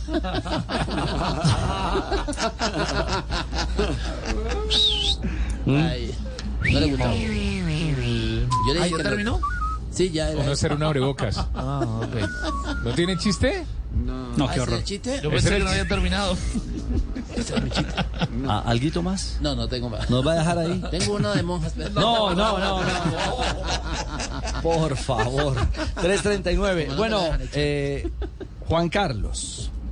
Atención. Oiga, oiga, Richie, ¿será que algún día en este programa podré dar una noticia buena al Deportivo Cali? No sé, ya, ya cumplí un año. No, mire. Pues hable ya de la cumplí América. un año y nada. Pues No, hable de no, América. eh, el, el hincha del Cali, ah, estos días me decía, oiga, pero es que ustedes solo dan varilla al Cali, varilla al Cali. Pues que no hay nada, no hay nada que... ¿Positivo? En medio de las dificultades, uno lamenta profundamente la realidad económica, pero ahora es el tema dirigencial. Este, este Deportivo Cali, eh, a ver, ¿por dónde lo agarramos, Juan? Es que es que es tan complejo. Mm, Hoy hay comité, ¿no? Sí, hay comité ahorita a las 5. A ver, el tema empieza aquí. Ayer en el comité ejecutivo eh, se supone que deberían reunirse todos, ¿no? No apareció el presidente Luis Fernando Mena. Los otros cuatro eh, del comité, bueno, tuvieron una reunión, pero no se podía definir porque lo que en este momento urge para el Deportivo Cali es el tema del técnico. Claro. Tres nombres sobre la mesa. José Eugenio El Cheche Hernández, que fue campeón con el Cali en el 98 y subcampeón a Libertadores del 99. Acercaron también, el o se ofreció pues el tema de eh, para ellos contactar a David González. Creo que J al respecto, ¿tiene algo J? ¿Cómo es el tema de lo de David? Lo que pasa es que David siempre advierte que a él no le gusta que le impongan jugadores. Espere que la verdad viene ese No, no, no, que se acerque Sí, ah, bueno, micrófono. a- a- a- este. David, David siempre ha dicho que él es un técnico que no le gusta que le impongan jugadores, que a él le gusta que los directivos contraten teniendo en cuenta su concepto. Y con lo que pasó con Pinto, no sé si ya al hablar de ese tema haya puesto esa condición. Ah, con el fenómeno Chino Sandoval. Sí, sí, sí. El efecto Y creo Chino que ya no y creo que no, la- no les ha vuelto ni siquiera a contestar el teléfono, entonces lo de David González podemos decir que está prácti- prácticamente descartado. O sea que no. Y otro nombre que suena para eh, ser técnico del Cali es el Piripi Osma. Pero está siendo una oportunidad para que esta junta directiva por fin deje sus egos y duelos aparte y se puedan poner de acuerdo. Resulta que uno de ellos buscó al Piripi Osma bajo cuerda y empezó prácticamente que a negociar con él Ah, no. sin tener en cuenta la opinión de los otros No, miembros del comité no. ejecutivo. Y prácticamente pues que arreglaron el tema y obviamente esto llegó a oídos de los otros dirigentes Sí. y empezaron pues a pelear entre ellos como se la han pasado peleando todos estos meses. Mejor dicho, ¿Y cómo era el posible? mismo modus operandi con el tema Chino Sandoval. que Así lo mismo- escondieron así allá. mismo fue con Caicedo Sí. cuando fue presidente Mm. y llegó Candelo. Resulta que se reunieron los otros miembros del comité ejecutivo y cuando llegó Caicedo le dijeron, qué pena, pero ya la decisión está tomada. Es Candelo. Y el presidente, ¿qué? Quedó como condorito, plop. Bueno, pero ahora la película es, Es- alrededor. Primero llegó el Chino Sandoval sin el aval de Pinto, ya ha ido Pinto. Sí. Y ahora entonces Piripi, Osma, posible técnico, pero sin eh, sin la unanimidad o el diálogo de la, de la- del comité, eh, Juan Carlos. Así es, exactamente. Ahora, ¿qué va a pasar? Que en el comité... Tremenda. Y un- como dice una frase bíblica, ¿no? un reino dividido contra sí mismo no puede prosperar. Ese es el mal del Deportivo Cali. Ahora a las 5 hay comité. Y esto va a ser un zaperopo, como decimos por acá, tremendo, porque entonces van a llegar la propuesta de que prácticamente ya está lo del técnico y los otros entonces van a decir, pero a quién tuvieron en cuenta y se la van a pasar peleando otra vez eh, en, en un tema que es tan delicado como el del Deportivo Cali. Así que, Claro, porque si- división. eh, a ver, un comité lo que hace es eh, sesionar y poner en consideración un nombre para que Sí. se vote y sea aprobado o no aprobado. ¿Sí? Así es, totalmente. Y entonces el tema es que eh, Mena prácticamente les puso sobre el sobre o sea, por encima de la opinión de ellos, tomó una decisión, contactó al Piripi, se reunió con él y ahora resulta que los demás entonces eh, están obviamente muy enojados porque ni siquiera se les tiene en cuenta. Y hay un problema entre ellos desde hace rato porque no logran colocarse de acuerdo en nada, toman decisiones personales unos eh, sin tener en cuenta a los otros. La división No, es, un- muy, pero muy Es un cabaret. Lamentablemente convirtieron el Cali en lo, en lo dirigencial en un verdadero cabaret. Es una vergüenza. Ricardo, ayer me ¿Ah? compartieron un WhatsApp de uno de los miembros del Comité Ejecutivo Deportivo Cali recibiendo amenazas. ¿Cómo? Sí, recibiendo amenazas. Y le dan un ultimátum, le dan tres días. No. Para que renuncie al Comité Ejecutivo del Deportivo Cali. Entonces, hoy, si eso tiene alguna validez, porque además en las redes eh, y en las comunicaciones de WhatsApp eh, surgen eh, cuanto loco y cuanta historia, si eso tiene alguna validez, hoy, Juanca, atento porque pueden ser muchos frentes de noticias los que los que entregue este comité del Deportivo Cali. eh, que de Sí, comité, sí, que de comité poquito. Pero, No, no, no. Eh, pero por lo menos es un están grupo- entrenando, ¿no?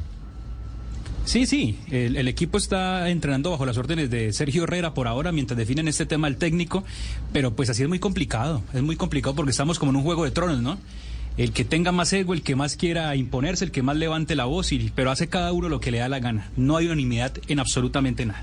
Oiga, aquí usted usted mencionó el tema de las amenazas, Pepe, y automáticamente de otra fuente eh, de la estructura del Deportivo Cali, eh, se va del Cali esta semana, está inhabilitado.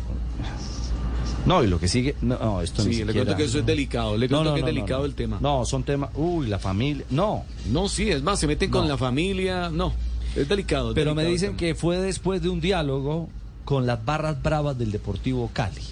Sí, pero, ah, eso es otra cosa. pero el Ricardo, que se reunió con las barras no fueron estos miembros, bueno, fue uno de los miembros del Comité Ejecutivo. Bueno, vuelve y juega, por eso le digo. Eh, no, no, esto, esto, ¿para dónde va el Cali? Y ¿Para le doy, dónde le va doy- el Cali? le- le doy un dato, no quiero preocupar más a Juanca, lo veo con una cara de angustia. Pero, No, yo estoy angustiadísimo. Mire, el Cali en la tabla del descenso, después del Huila, el Magdalena, el Caldas, Petrolera y Jaguares, está el Cali. El Cali tiene 119 puntos en 98 partidos. Si Cali no hace 17, 18 puntos en los 20 juegos de la, de la, de la Pero- fase que sigue, puede entrar en esa zona de descenso. Ahora, ahora, Jota, tú estás hablando sí de un problema muy difícil y complicado en el tema del descenso del Deportivo Cali, pero es que hay un problema más grave aún. Y es que si esto continúa, el Cali podría llegar a desaparecer, le podría pasar lo del Cúcuta. El Cali en cualquier momento puede perder el reconocimiento deportivo. En cualquier momento. Una, una pregunta, Juanca. eh, ¿Quintero, el del comité, no es el papá de Juan Sebastián Quintero, el Sí, señor. jugador del Deportivo Pereira? Sí, señor, es el papá de Juan Sebastián Quintero, claro que sí. Que en este momento, eh, aunque hace parte del comité ejecutivo, eh, tiene una especie como de sanción, porque alguien, alguien de la misma junta se la impuso. Es decir, eh, es, un, es, un, es una ficha que está ahí, que en este momento es una ficha que quieren habilitar nuevamente para que pueda votar, porque hay tres del comité ejecutivo que están en contra de que Mena siga siendo presidente, pero como en este momento hay uno que apoya a Mena y los otros dos están en contra, no pueden, por mayoría de votos, no pueden tomar decisiones. Es que me dicen que las Necesitan a ese señor amenazas son Quintero ahí. contra, contra Diego Quintero. Justamente, y por eso tiene que ver, porque me No, parece muy curioso y espero que esté escuchando que el doctor Mena esté reunido con las barras del Deportivo Cali desde hace rato con lo caliente que esto esté aquí y eh, por otro lado estén haciendo cosas bajo cuerdas y tener en cuenta el comité ejecutivo. Muy delicado el tema del Cali, muy pero muy delicado. Bueno, muy, muy complejo eh, el tema del Cali. A propósito, eh, buscamos algunos referentes, eh, Juanca, que han opinado sobre la actualidad y el futuro del equipo azucarero. Sí, señor. Bueno, vamos a arrancar con Walter el Tranvía Escobar, campeón con el Deportivo Cali en el año de 1996. Y bueno, esto opina acerca de cuál debería ser la solución del Deportivo Cali. La respuesta no la tiene nadie, nadie que esté por fuera de- del entorno, pero creo que, que con el respeto que se merece el doctor Mena, muy amigo mío, muy querido y todo, pero pues se está saliendo del contexto de, la institucionalidad. Creo que lo del profe Pinto fue un desacierto, totalmente un desacierto. Hay que mirar el momento de estos jugadores también, que cuando estuvieron, pues a la verdad tampoco fue mucho lo que pudieron aportar, ahora menos, con unos añitos más, con unos problemas de, trabajo menos porque hay jugadores que han venido en para y etcétera y etcétera. Entonces, ¿por qué peleaban tanto por la cantera y ahora quieren traer jugadores que la verdad no tienen, diría en el momento, un nivel como para sacar al Cali de esta crisis? Breiner Castillo también fue otro de los que opinó, pasó por el Cali en el 2004 en la última Copa Libertadores decente que hizo el Cali hace 20 años.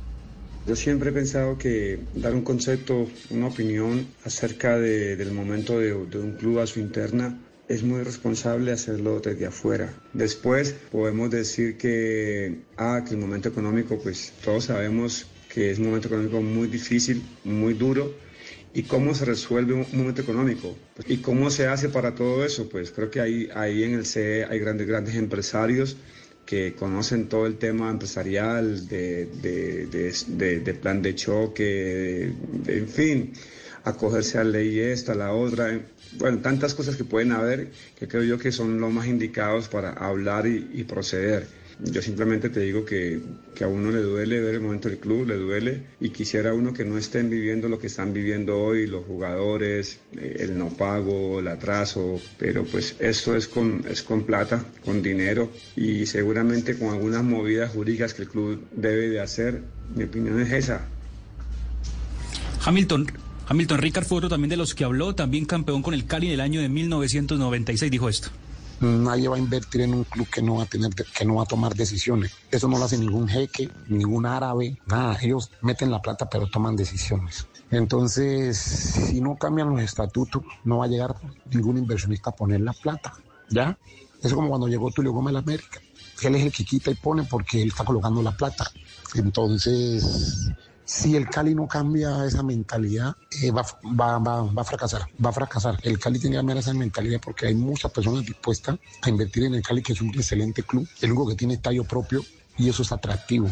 Entonces, si no cambian la mentalidad, va a ser muy difícil. Muy difícil si no hay plata. Cuando no hay plata, no puedes contratar jugadores. Eh, es muy difícil, es muy difícil, porque esto se, juega con, esto se gana con buenos jugadores. Esperar, hermano, y rogarle a Dios que, que ilumine deportivamente el Deportivo Cali para que pueda salir adelante. También Cristian Nasuti, campeón con el Cali en el 2015, en el 2005.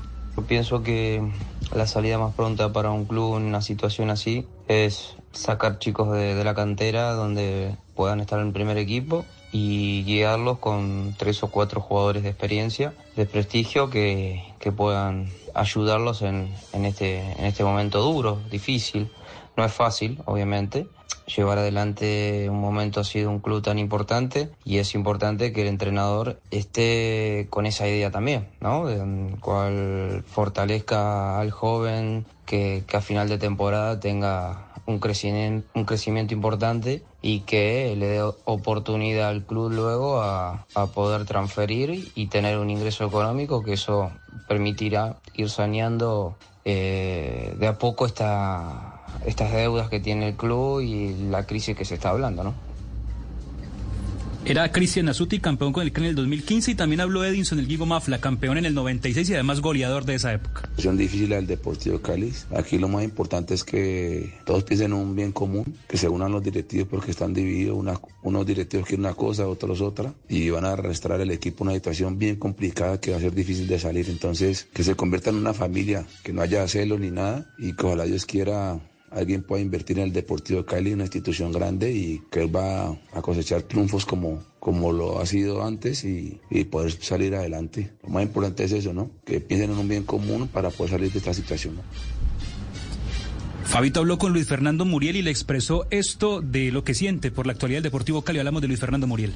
No, claro, estoy también, estoy muy atento. Obviamente que no me olvido, no me olvido de- del Deportivo Cali, no me olvido de- de- de- del club que me dio la oportunidad de, estar donde estoy en este momento. Gracias a ellos, pues eh, soy jugador de fútbol profesional y, no me olvido de ellos. Eh, es lamentable, es, triste a veces eh, ver, ver esa situación, ver de pronto el club ido en, en todos estos, estos problemas, pero bueno, esperando siempre y confiando como exjugador, como también con todo el cariño que, le tengo al Deportivo Cali, a su afición eh, y con todo ese amor, pues eh, esperando siempre que, que se mejore esta situación y que el Cali vuelva a, estar donde siempre, donde, donde siempre ha estado. Eh, es uno de los equipos referentes grandes de- del, fútbol colombiano y ojalá que, que vuelva a hacerlo. Y bueno, obviamente no podía faltar el jugador quizás con el gol más importante en la historia del Cali, se lo hizo River en el 82. Hablamos de Willington Ortiz, que habló de una posibilidad que tiene el Cali que debería cogerse la ley de quiebra.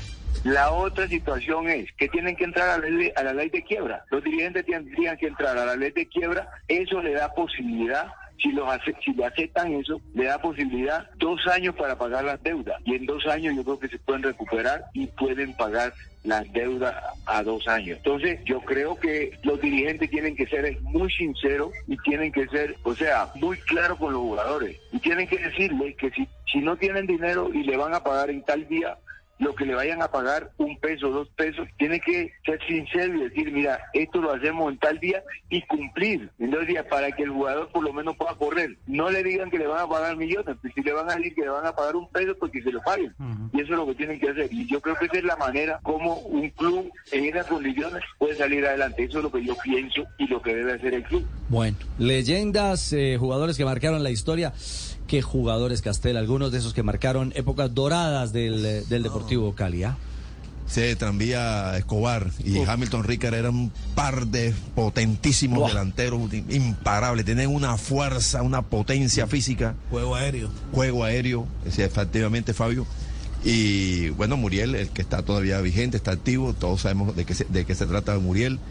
Y bueno, y ni hablar de Willington Ortiz, ahí ya son palabras mayores. Claro, Porque- eso, eh, solamente escuchando a este, a este grupo, a, a- a esta baraja de, de ex Deportivo Cali, eh, puede hacer una lectura rápida de la grandeza de un equipo que hoy está disminuido, metido en una tremenda crisis ins- institucional y que lamentablemente eh, hoy, hoy no, no se le ve una clara salida. Juanpa, eh, una breve pausa y volvemos. Hacemos una pausa, son las 2 de la tarde, 55 minutos. Ya viene Las el profe. 3, las 3, 55. ¿Qué dije?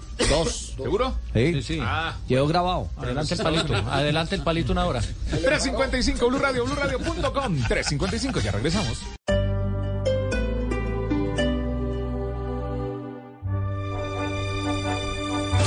Ver, ahora el que se para en pedales es Zimmerman. Se viene para el remate, responde Bilbao. Bilbao que ataca por el carril central. Se viene Bilbao, tomando la parte baja del manillar. Se para en pedales, se viene Bilbao. Ahí está Pello, Pello Bilbao, Bilbao, Bilbao, Bilbao. Y ganó un español con una excepcional actuación hoy de Esteban Chávez en el Tour, J. Así hacía en etapas que no ganaba un español en eh, la Vuelta a España. El último había sido en el 2018. Esto para, para que veamos lo difícil que es ganar una etapa para ciertos países. De acuerdo. Hoy ganó Pello Bilbao, se metió en la fuga. La fuga fue de 14. Ahí estaban Esteban Chávez y Harold Tejada. Esteban fue el que armó la fuga después de un candeleo en los primeros 80 kilómetros. Luego fue el que resolvió los premios de montaña, consiguiendo puntos para proteger a su líder de la montaña, que es Nilson Paules. Y luego intentó sobre el final entrar al sprint, pero ya había hecho un gasto alto. Entró en el quinto lugar Esteban Chávez y ganó Bilbao. Sí, en la señor. general no hubo movimiento. Ajá. Eh, fue una etapa difícil. eh, armamos el ataque. Sí. Eh, es una etapa que sacó- me sacó todo lo que yo tenía por dentro. Sí. La agresividad, esa fuerza interior. Y bueno, eh, fuimos protagonistas que fue Eh, escuchemos a Esteban Escuchemos. Sí, yo creo que cuenta mucho, yo siempre lo he dicho, coger la escapada es muy difícil, luego ganar es de artistas, sí, yo creo que el arte es, es lo que hemos visto hoy, el deporte es algo increíble y está lleno de valores muy bonitos y yo creo que todos los que vamos en la escapada hoy lo mostramos. Bueno, ahí está. Sí, muchas gracias y espero seguir dando lo mejor de mí en Que las así sea. etapas. Gracias, Y Esteban. vamos a sacar ese, ese, ese león que hay por dentro. Bueno, que así sea para los colombianos. Mañana, ¿qué tenemos Mañana en el Tour? 179 kilómetros van de Clermont-Ferrand a Moulins. Son eh, cuatro premios de cuarta categoría. Es un día para los sprinters, el único que pueden tener en esta semana, entonces seguramente lo van a aprovechar. Claro, porque el alimento de la montaña nos acompaña Ah, el resto no, de la semana. El resto de semana media y alta montaña. Cierto, se va Que para se arriba para arriba para que nosotros podamos estar contentos y narrándole a toda la gente lo que va a hacer Colo- Tranquila, Goga. Bueno, El Tour en. Caracol Sports y en Blue Radio.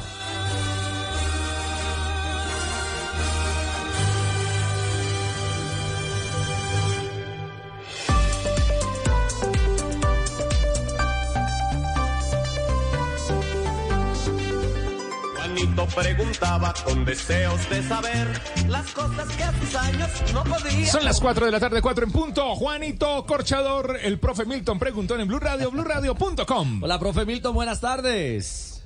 Richie, muy buenas tardes, compañero mesa de trabajo y todos los oyentes. ¿Ya está instalado en Cali? Ya, ya tengo pensado en Cali, ya está listo. Juanca, ¿cómo estás? Muy buenas tardes. Ah, no. Ah, no, esto fue. Llegó con No, el- profe, ¿cómo me le va? Llegó con escopeta. Que sea bien difícil, profe, Suavecito por para favor. que gane un cholado yo. Sin Uy. contemplaciones, profe, con todo, dele con todo. Vamos. se venda por un cholado, profe. No se Fácil, cholado. fácil, fácil, fácil.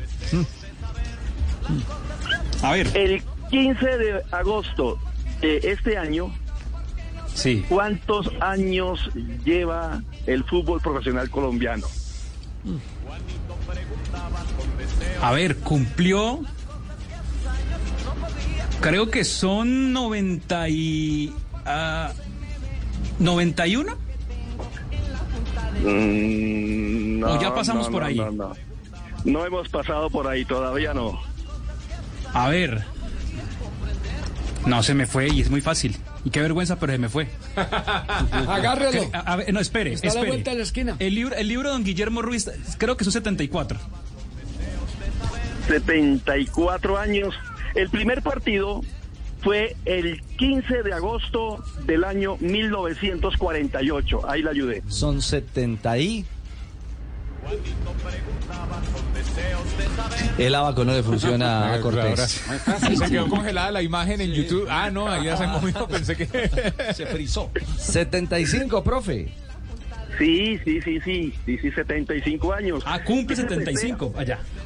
Imagínense, hay que ¿Cómo así? la Dimayor, me imagino. De 91 a 75. Ah, ya. Ay, caramba. La Dimayor tiene que salir con algo este año, porque 75 años se cumple el primer partido. Y el año entrante, el año entrante, ¿cuántos años cumplimos eh, con la Federación Colombiana de Fútbol, Juan Carlos? Hago de Juanito Preguntón. No, no, no, me- no recuerdo. ¿Puedo, puedo responder yo, señor Ricardo? Eh, claro, Juanjo, adelante. Centenario. Que son 100. centenario. Son 100. Es el centenario, claro. Lo dije yo primero. Ay, ay, ay, ay, ay, ay, Ganó ay. peluche. Profe, ¿alguna ñapa ahí para Juan Carlos? A ver si se... Juan Carlos, la ñapa. El primer partido del fútbol profesional colombiano, obvio, ojo, fue el 15 de agosto de 1948. ¿A qué horas fue? Te voy a dar cinco opciones. A, nueve y media de la mañana.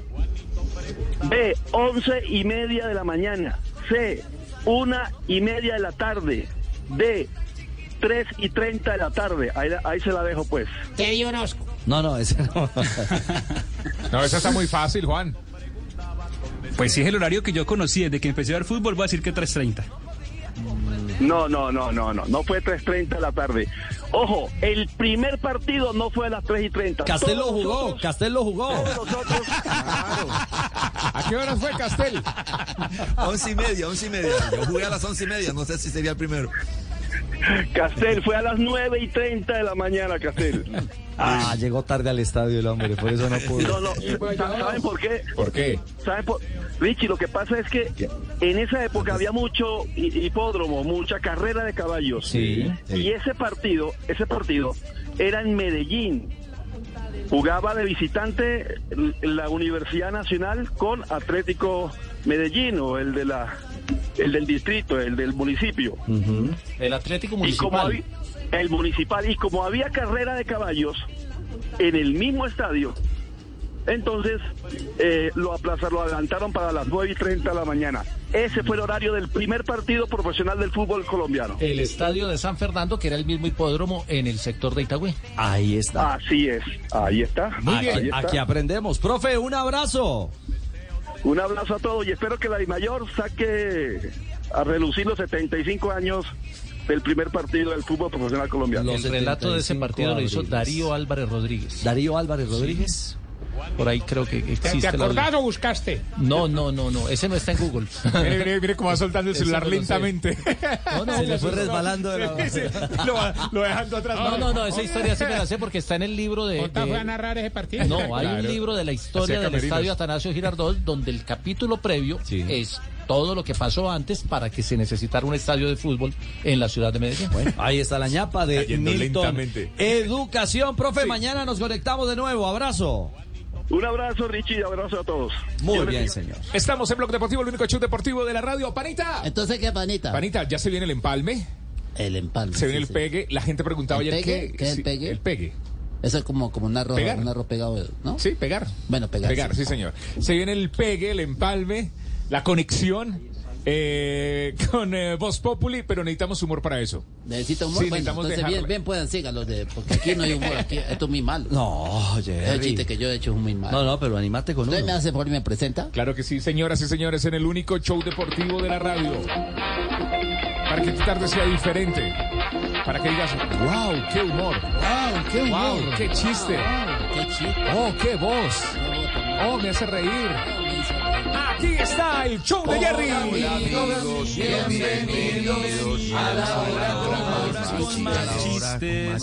Necesitamos humor porque el corito sí no funciona. ¿Cómo, ¿Uno puede echar chistes de monjas? Que no. Entonces vamos Que a no, cambiar. pero ya, vamos a cambiar. Canción. Llega una novicia. No. Cuidado. Se gana su bolillazo. Una señora llamó a, hacia la estación, a una estación de, de seguridad, hacia una a comisaría. que ¿A un CAI? Sí, a un CAI. Ah, bueno, ok. Dijo, ay, anoche salió mi marido con el perro y no ha vuelto. Y le dice policía, ¿y tiene alguna foto él? Dijo, sí, pero cuando era cachorro. Ay, Dios mío, qué pecado. El cariño para el esposo. ¿Tiene otro? Sí. A ver, hágale. Eh, una muy buenas abrebocas. tardes. Una señora recibió una ¿Cómo, llamada. cómo, cómo? Una Otro. señora recibió una llamada. ¿A qué horas? Eh, digamos que eran las 4 y 6 de la tarde. A las 4 y 6 de la Sí, tarde. En el Buenas empalme. tardes. Buenas tardes, mi señora. La llamo de urgencias. A su marido le ha caído un rayo. Uy. Dijo ella, ay, está lloviendo la ropa. No. Éntrela. Anatomy of an ad. Subconsciously trigger emotions through music. Perfect. Define an opportunity. Imagine talking to millions of people across the U.S. like I am now. Identify a problem. Creating an audio ad is time consuming. Offer a solution. Utilize cutting edge AI. Imagine creating all that in under 30 seconds. Well, we did to create this ad. To learn more about AI in the audio industry, download the white paper from audiostack.ai.